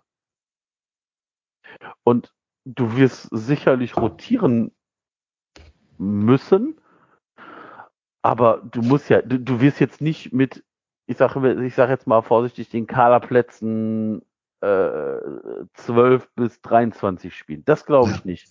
Aber du wirst vielleicht sicherlich den einen oder anderen Wechsel mal machen. Ich sage jetzt mal vorsichtig nicht, du kannst sicherlich einen Martell bringen, du kannst sicherlich einen Petersen statt vielleicht mal einen Hector bringen, du kannst mal ähm, einen Duda bringen für einen Ud, du kannst einen Adamian für einen Modest bringen, du kannst einen Lemperle für äh, vielleicht für den zweiten Stürmer bringen, du kannst einen Thielmann bringen. Also das sind ja alles Spieler, die jetzt, ich, ich sage jetzt mal vorsichtig, nicht in der ersten nominellen Elf stehen, aber ja jetzt keine 16-jährigen Spieler sind, die noch kein Profispiel für uns gemacht haben. Nee, aber schon, schon, wenn du Modest rauslässt und es geht schief, hast du wieder so eine HSV-Diskussion an der Backe.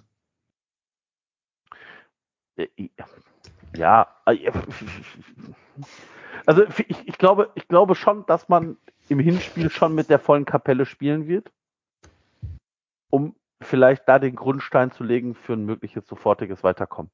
Weil stell dir mal vor, du kriegst jetzt, keine Ahnung, ich weiß jetzt nicht, gegen wen wir dann spielen werden. Ich sag, sag mal, wir spielen gegen Lugano. Du spielst das Hinspiel, gewinnst du 3-0. Dann kannst du rein theoretisch im Rückspiel den einen oder anderen schonen. Dann kannst du vielleicht mal sagen, alles klar, Skiri bleibt draußen, die Doppel-6, wenn wir denn mit Doppel-6 spielen, bildet Martell mit Lubicic. Und das heißt ja jetzt nicht, dass Ilias Kiri nie wieder für den FC spielt, sondern der sitzt dann vielleicht mal nur auf der Bank. Oder spielt ein Schindler oder Thielmann. Also kann ich mir sehr gut vorstellen. Also ich glaube, ich glaube schon, also ich, wenn ich die Mannschaft aufstellen würde, würde ich im ersten Spiel mit der bestmöglichen Mannschaft spielen und ähm, im Rückspiel dann schauen, wie das Hinspiel ausgegangen ist. Und dann kannst du ja ein bisschen taktieren, vielleicht sogar noch. Genau, ich denke auch, das hängt sehr, sehr viel auch von der Intensität der ersten Spiele ab ich glaube, das ist jetzt auch schon im Vorfeld angeklungen, dass wir natürlich drei, vier Spieler haben, die einfach auch von, vom Alter her nicht dazu geeignet sein werden, jede Woche ähm, eine englische Woche zu spielen. Ne? Hector, Modest, äh, auch Ud, äh, Keins, das sind Spieler, die werden sicherlich ihre Pausen benötigen und dann musst du einfach rotieren. Und wenn du dir das erlauben kannst, das dann schon in dem Rückspiel zu machen, sollte man das auch schon dann tun. Mhm. Dazu passt aber auch die Frage von Ed der Klops werden wir noch weitere Einsätze von Timo Phil Horn sehen. Was vielleicht auch ein bisschen, was wir erweitern können zu der Frage, würdet ihr Timo die Europa League geben? Die Conference League, pardon. Nein. Nein. Ich, ich auch nicht. Nein. Ich auch nicht. Also bin ich ehrlich. Ähm, ich kann ihm im Pokal nichts vorwerfen. Ich finde diesen einen Safe, den er hatte in der 80. war leider abseits, deswegen, also jetzt für ihn keine Heldentat. Aber der war cool, der war richtig gut. Aber daneben war es jetzt nichts, was mich irgendwie zu der Veranlassung brächte, dass er besser wäre als, als Marvin Schwebe. Ähm, was ich übrigens finde, er hat, also ich habe das Gefühl, dass Menga mit ihr, äh, nicht Menga, sondern äh, Gos, Gospo Darek mit ihm an der am Training gearbeitet hat, also an der, wie nenne ich das jetzt, an der Figur, an dem figurformenden Training. Also ich sag's, wie es ist, er ist schlanker geworden. Ähm, ich meine nicht, dass er vorher dick war, ich meine, dass er vorher muskulöser war. Ich glaube, Menge hat sehr viel auf Wucht und Physis äh, trainiert. Und jetzt haben sie, glaube ich, mehr auf Athletik und Beweglichkeit trainiert und ihn so ein bisschen zum koordinierten Muskelabbau äh, einen Trainingsplan geschrieben. Er sah deutlich, deutlich kranker aus und wirkt jetzt von der Figur her näher dran an Marvin Schwebe als an Tim Wiese. Ähm, das kann ihm zum Vorteil gereichen. Trotzdem sehe ich nichts, was ihn besser macht. Und deswegen würde ich da auch auf jeden Fall Marvin Schwebe spielen lassen. Gerade weil bei Torwerten ist es mit der Belastung ja auch nicht so, dass jetzt sagst, der kann nicht Donnerstags und Sonntags spielen. Ähm, ich glaube, da gibt es Torwärter, die machen das seit 15 Jahren in englischen Wochen. Also das ist, ist glaube ich, nicht das Ding.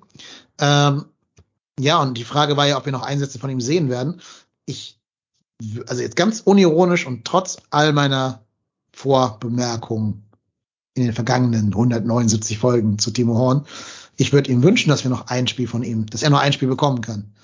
Vielleicht ist es ja so, dass du dich am 32. Spieltag schon komplett rettest in der Bundesliga und ähm, nach oben geht auch nichts mehr. Dann lass noch gegen die Bayern spielen. Dann gibt noch ein Abschiedsspiel. Ich fand es immer sehr schade, dass Kessler das nicht bekommen hat bei uns, weil wir da noch wirklich in der Relegation um die zweite Liga spielen mussten.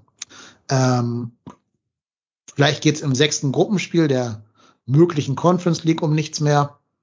Und dann finde ich, lass ihn spielen. Also, why not? Ist ein verdienter Spieler. Ähm, dem kann man auch noch ein bisschen, bisschen Europa-Flair, ein bisschen Abschiedsspiel in der Bundesliga, Spiel gegen die Bayern auch noch mal gönnen. Da gebe ich dir recht. Also tatsächlich, ähm, es geht nicht darum, dass er gar nicht mehr spielen darf. Aber ich möchte ihn nicht in entscheidenden Partien mehr sehen. Also, es sei denn, es sei denn, Marvin, also, nee, ich, ich ändere mein, warte, ich ändere den Satz ab. Ich, ich, wenn Marvin Schwebe seine Leistung aus dem letzten Jahr unterstreicht und bestätigt, dann sehe ich keinen Grund, Timo Horn einzusetzen. Weil Marvin, Sch also tatsächlich habe ich bei dem Regensburg-Spiel zum ersten Mal nach tatsächlich einem guten halben Jahr wieder gedacht, so, Alter, ich weiß wieder, warum ich mit Team, Spiele mit Timo Horn früher verflucht habe. Da war irgendwann in der ersten Halbzeit ein Rückpass, ich glaube von Hübers. Ich habe den Ball schon im Tor wieder gesehen, ne? Und das habe ich mit Marvin Schwäbe einfach nicht. Mit Marvin Schwäbe, wenn der den Ball zurückgespielt bekommt, weiß ich, der kann den verarbeiten. Bei Timo habe ich es nicht. Bei Timo ja. Horn rutsche ich immer auf die Sofa-Ecke und denkst, oh nein, oh nein, oh nein, oh nein, bitte, hau den einfach nur weg, einfach nur ins Aus, hau ihn einfach nur irgendwo hin, aber weg. Und, aber was passiert denn, wenn, wenn, wenn Marvin Schwerbe eine richtige Katastrophensaison spielt und sich verletzt? Dann haben wir einen zweiten Kiefer, vor dem ich mich jetzt, also da weiß ich, dass der trotzdem seine Leistung bringen kann. Also ich würde mich, würde mich, hätte jetzt mehr Angst, wenn wir da nur Matthias Köbbing als Beispiel hinter, hinter hätten. Ja, der wird's ja eh nicht, ne? Also der, ja, der oder, oder, ja oder, oder ein Jonas Urbich. Urbich wird's werden, ja. Na, also damit hätte ich tatsächlich mehr. Gut, auf der anderen Seite wissen wir alle, glaube ich, bei Urbich nicht so wirklich, was er kann. Und bei Timo wissen wir es am Ende des Tages. Und ähm, da muss man halt sagen, reicht es, reicht es nicht. Ich gönne dem Timo wirklich alles. Ich hätte mir einfach aus finanzieller Sicht für den ersten FC Köln gewünscht, dass er im Sommer nochmal einen Verein findet, einen anderen. Aber er kann ja nichts für seinen Vertrag im Endeffekt. Das, ist, äh, das, das haben andere Leute zu verantworten, dass äh, wir den wahrscheinlich teuersten Ersatztorwart in Deutschland auf jeden Fall wahrscheinlich äh, vielleicht sogar in ganz Europa haben. Ähm, insofern, ja, wir haben einen guten zweiten Torwart in der Hinterhand mit ihm. Ja, da sollte man sich nicht so viele Gedanken zu machen. Alexander Nübel. Der könnte Konkurrenz machen, was das angeht, was die Kategorie angeht. Ähm, nee, sehe ich alles ganz genau, was ihr gesagt habt. Und ich hoffe, dass wir damit die Frage vom Ed der Klops beantwortet haben. Ähm, jo, dann gucke ich mal in unser in unseren äh, Feed rein, ob wir noch eine Hörerfrage bekommen haben. Das meiste haben wir aber eigentlich schon beantwortet. Wir können noch eine Frage von Colonia 95, liebe Grüße, aufgreifen. Tut uns das Ausscheiden aus dem Pokal gut? Klammer auf, finanziell natürlich nicht, Klammer zu. Ich glaube, das redet man sich jetzt so ein bisschen schön. Also ich tue das auch. Ich sage auch, oh, ist ja super, nur noch Zweifachbelastung. Äh, dann passiert das alles vielleicht nicht ganz so schlimm wie damals und äh, dann kann man sich darauf auf zwei Wettbewerbe konzentrieren. Aber gut tun solche Spiele natürlich nie. Insofern, ja, weiß ich nicht. Ich glaube, besser macht es das nicht. Ich glaube, allein aus finanzieller Sicht wäre es, glaube ich, wichtig, wäre es wichtig gewesen, nochmal ein weiteres Spiel äh, zu haben und einfach dann nochmal die Knete mitzunehmen. Aber ja, wie gesagt, ich, es, ist, es ist einfach schade. Man hat da eine Möglichkeit wieder mal vergeben und äh, ja, ja. Äh, ich, ich glaube nicht, dass es unbedingt positiv ist, dass wir ausgeschieden sind. Disco Partybus. Entschuldigung, das war das Auto hier draußen. Ein Disco Partybus, genau. ja, auf nach, auf nach Malta, ne? Na, äh, noch ganz kurz, um die Frage zu beantworten. Ich glaube, Niederlagen sind nie gut. Also ja. unterm Strich willst du immer gewinnen als Profisportler. Unterm Strich spielst du den Sport, um zu gewinnen. Und gerade gegen einen Zweitligist in, in einem Do-or-Die-Spiel willst du da gewinnen. Das ist einfach so. Ähm, hat nicht funktioniert, hat nicht sollen sein. Aber ich glaube auch, dass wir uns da jetzt nicht irgendwie auf Krampf immer Positives ausdenken müssen. Deswegen, es war nicht gut, es war schlecht, dass wir verloren haben. Ähm, ja. Ja, mehr kann ich ja gar nicht groß zu beitragen. Äh, ich glaube nicht, dass wir da in irgendeiner Art und Weise von profitieren werden. Vor allem, weil Pokal sind jetzt ja auch nicht die krass viele Zahl an Spielen mehr, die man da hat. Es sind irgendwie ein, zwei, drei, vier, fünf Spiele mehr. Mhm. Wenn wir ins Finale kämen, was wir noch nie geschafft haben seit zwei, 30 Jahren, glaube ich. Ähm, also ich glaube, die zwei, drei Spiele mehr hätten wir jetzt finanziell gern mitgenommen. Ähm, und ich glaube nicht, dass die uns belastungstechnisch irgendwie nach vorne oder hinten gebracht hätten. Nee, das, das glaube ich auch. Äh, ja, ärgerlich, aber das sind ja, das sind ja gelegte Eier. Da brauchen wir uns jetzt nicht mehr drüber unterhalten. Ist das jetzt gut oder schlecht? Also das Team muss jetzt zeigen, dass sie aus der Niederlage gelernt haben und jetzt am, am Sonntag idealerweise Schalke wegkloppen. Und wenn wir nochmal, wenn wir eine gute Saison spielen und mit dem Abstieg nichts zu tun haben und vielleicht in die Euro Conference League einziehen, in die Gruppenphase und da ein paar tolle Spiele haben, dann wird nachher keiner mehr an den DFB-Pokal denken. Und ich glaube, das ist halt wichtig. Ich glaube, wichtig wird sein, so toll wie die UEFA Conference League und der DFB-Pokal sind, dass unser Hauptgeschäft ist die Bundesliga und dass wir diese Saison auch wieder drin bleiben.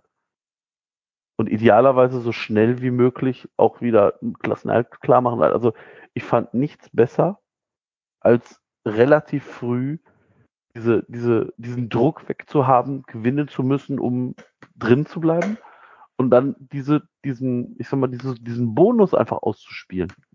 Weil der hat uns letztes Jahr, ich glaube, der war dafür da, dass wir tatsächlich das Ziel zumindest erreicht haben mit der Euro Conference League. Ohne Druck aufspielen zu können und dann das Bestmögliche dabei rauszuholen. Und ich glaube, wenn, wenn du nachher DFB-Pokalsieger oder im Finale des DFB-Pokals stehst, da verlierst und absteigst, hast du nichts gewonnen. Nichts. Gar nichts. Und deswegen, pff, weiß, wofür es gut war, kann man jetzt nur sagen, aber gut ist das sicherlich nicht. Okay, dann glaube ich, haben wir hier die 179. Folge von Trotzdem hier zu Ende gebracht. Äh, wie gesagt, wir hören uns ja morgen dann schon wieder oder wenn ihr es hört, vielleicht auch heute bei Twitch, auf Twitch. Ja. Wollt ihr noch irgendwas loswerden? Letzte Grüße an die Familie, irgendwas? Ich hoffe, meine Ich werde Frau mir dann auch mal morgen dieses Twitch angucken. Vorher noch nie genutzt, insofern. wir, wir Das- haben Das benutzen jetzt all die jungen, coolen Leute. Cool. da, da sehen wir uns. Ich hoffe, dass meine Schüler mich da nicht finden. Die hängen ja alle auf Twitch dauernd ab. Jetzt sind ja gerade Ferien. Also, Alle Schüler aus Hamburg. Guckt morgen rein. Gerne auch neue Fragen zur nächsten Klausur. ja, also ich fürchte, die haben sogar schon den Podcast entdeckt. Da kam letztens so ein, so ein Zitat irgendwo mal, so ein, so ein Spruch, so unter der Hand irgendwie. Ich glaube, die haben den Podcast gefunden. Ja, okay. Die Säcke. Ja. Hab euch lieb. Nicht. Nicht verklagen. Ja, Abmahnung ist raus. Genau. Alright. Dann bedanken wir uns beide erstmal ganz herzlich bei unserem Gast. Vielen Dank, lieber Moritz, dass du da gewesen bist. Ed Moritz von Keulen auf Twitter. Köln. Das ist das, die niederländische Aussprache von Köln.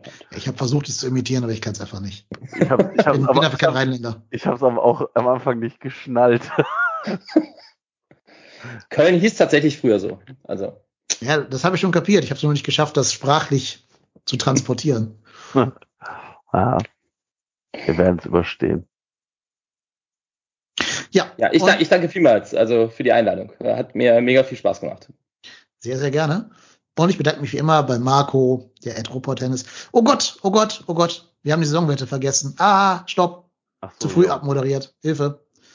Ein Euro von mir für die falsche Antwort. Null Euro fürs Erreichen der nächsten Pokalrunde. Vier Euro für alle Tore von nicht modest. Oder zehn mehr Elfmeter auch. Nee, nee. Also Elfmeter im Spiel hätte ich jetzt gezählt, im Elfmeterschießen jetzt nicht. Dann sind wir bei vier Euro für Ja. Juvicic und äh, Scheiße, wir hatten das 1-0 gemacht, das 2-1 gemacht. Gut. Ut, genau, der Ut. Sehr sehenswert genau. übrigens. Ah, tolles Tor übrigens, ja. Ja. Alright. Mehr gibt's nicht. Gut, dann jetzt aber wirklich, macht Idiot, bleibt gesund, bis zum nächsten Mal. Du bist der Ed Ruppert Tennis, ich bin der Ed KY Lennep und wir beide sind trotzdem hier. Tschüss. Tschüss.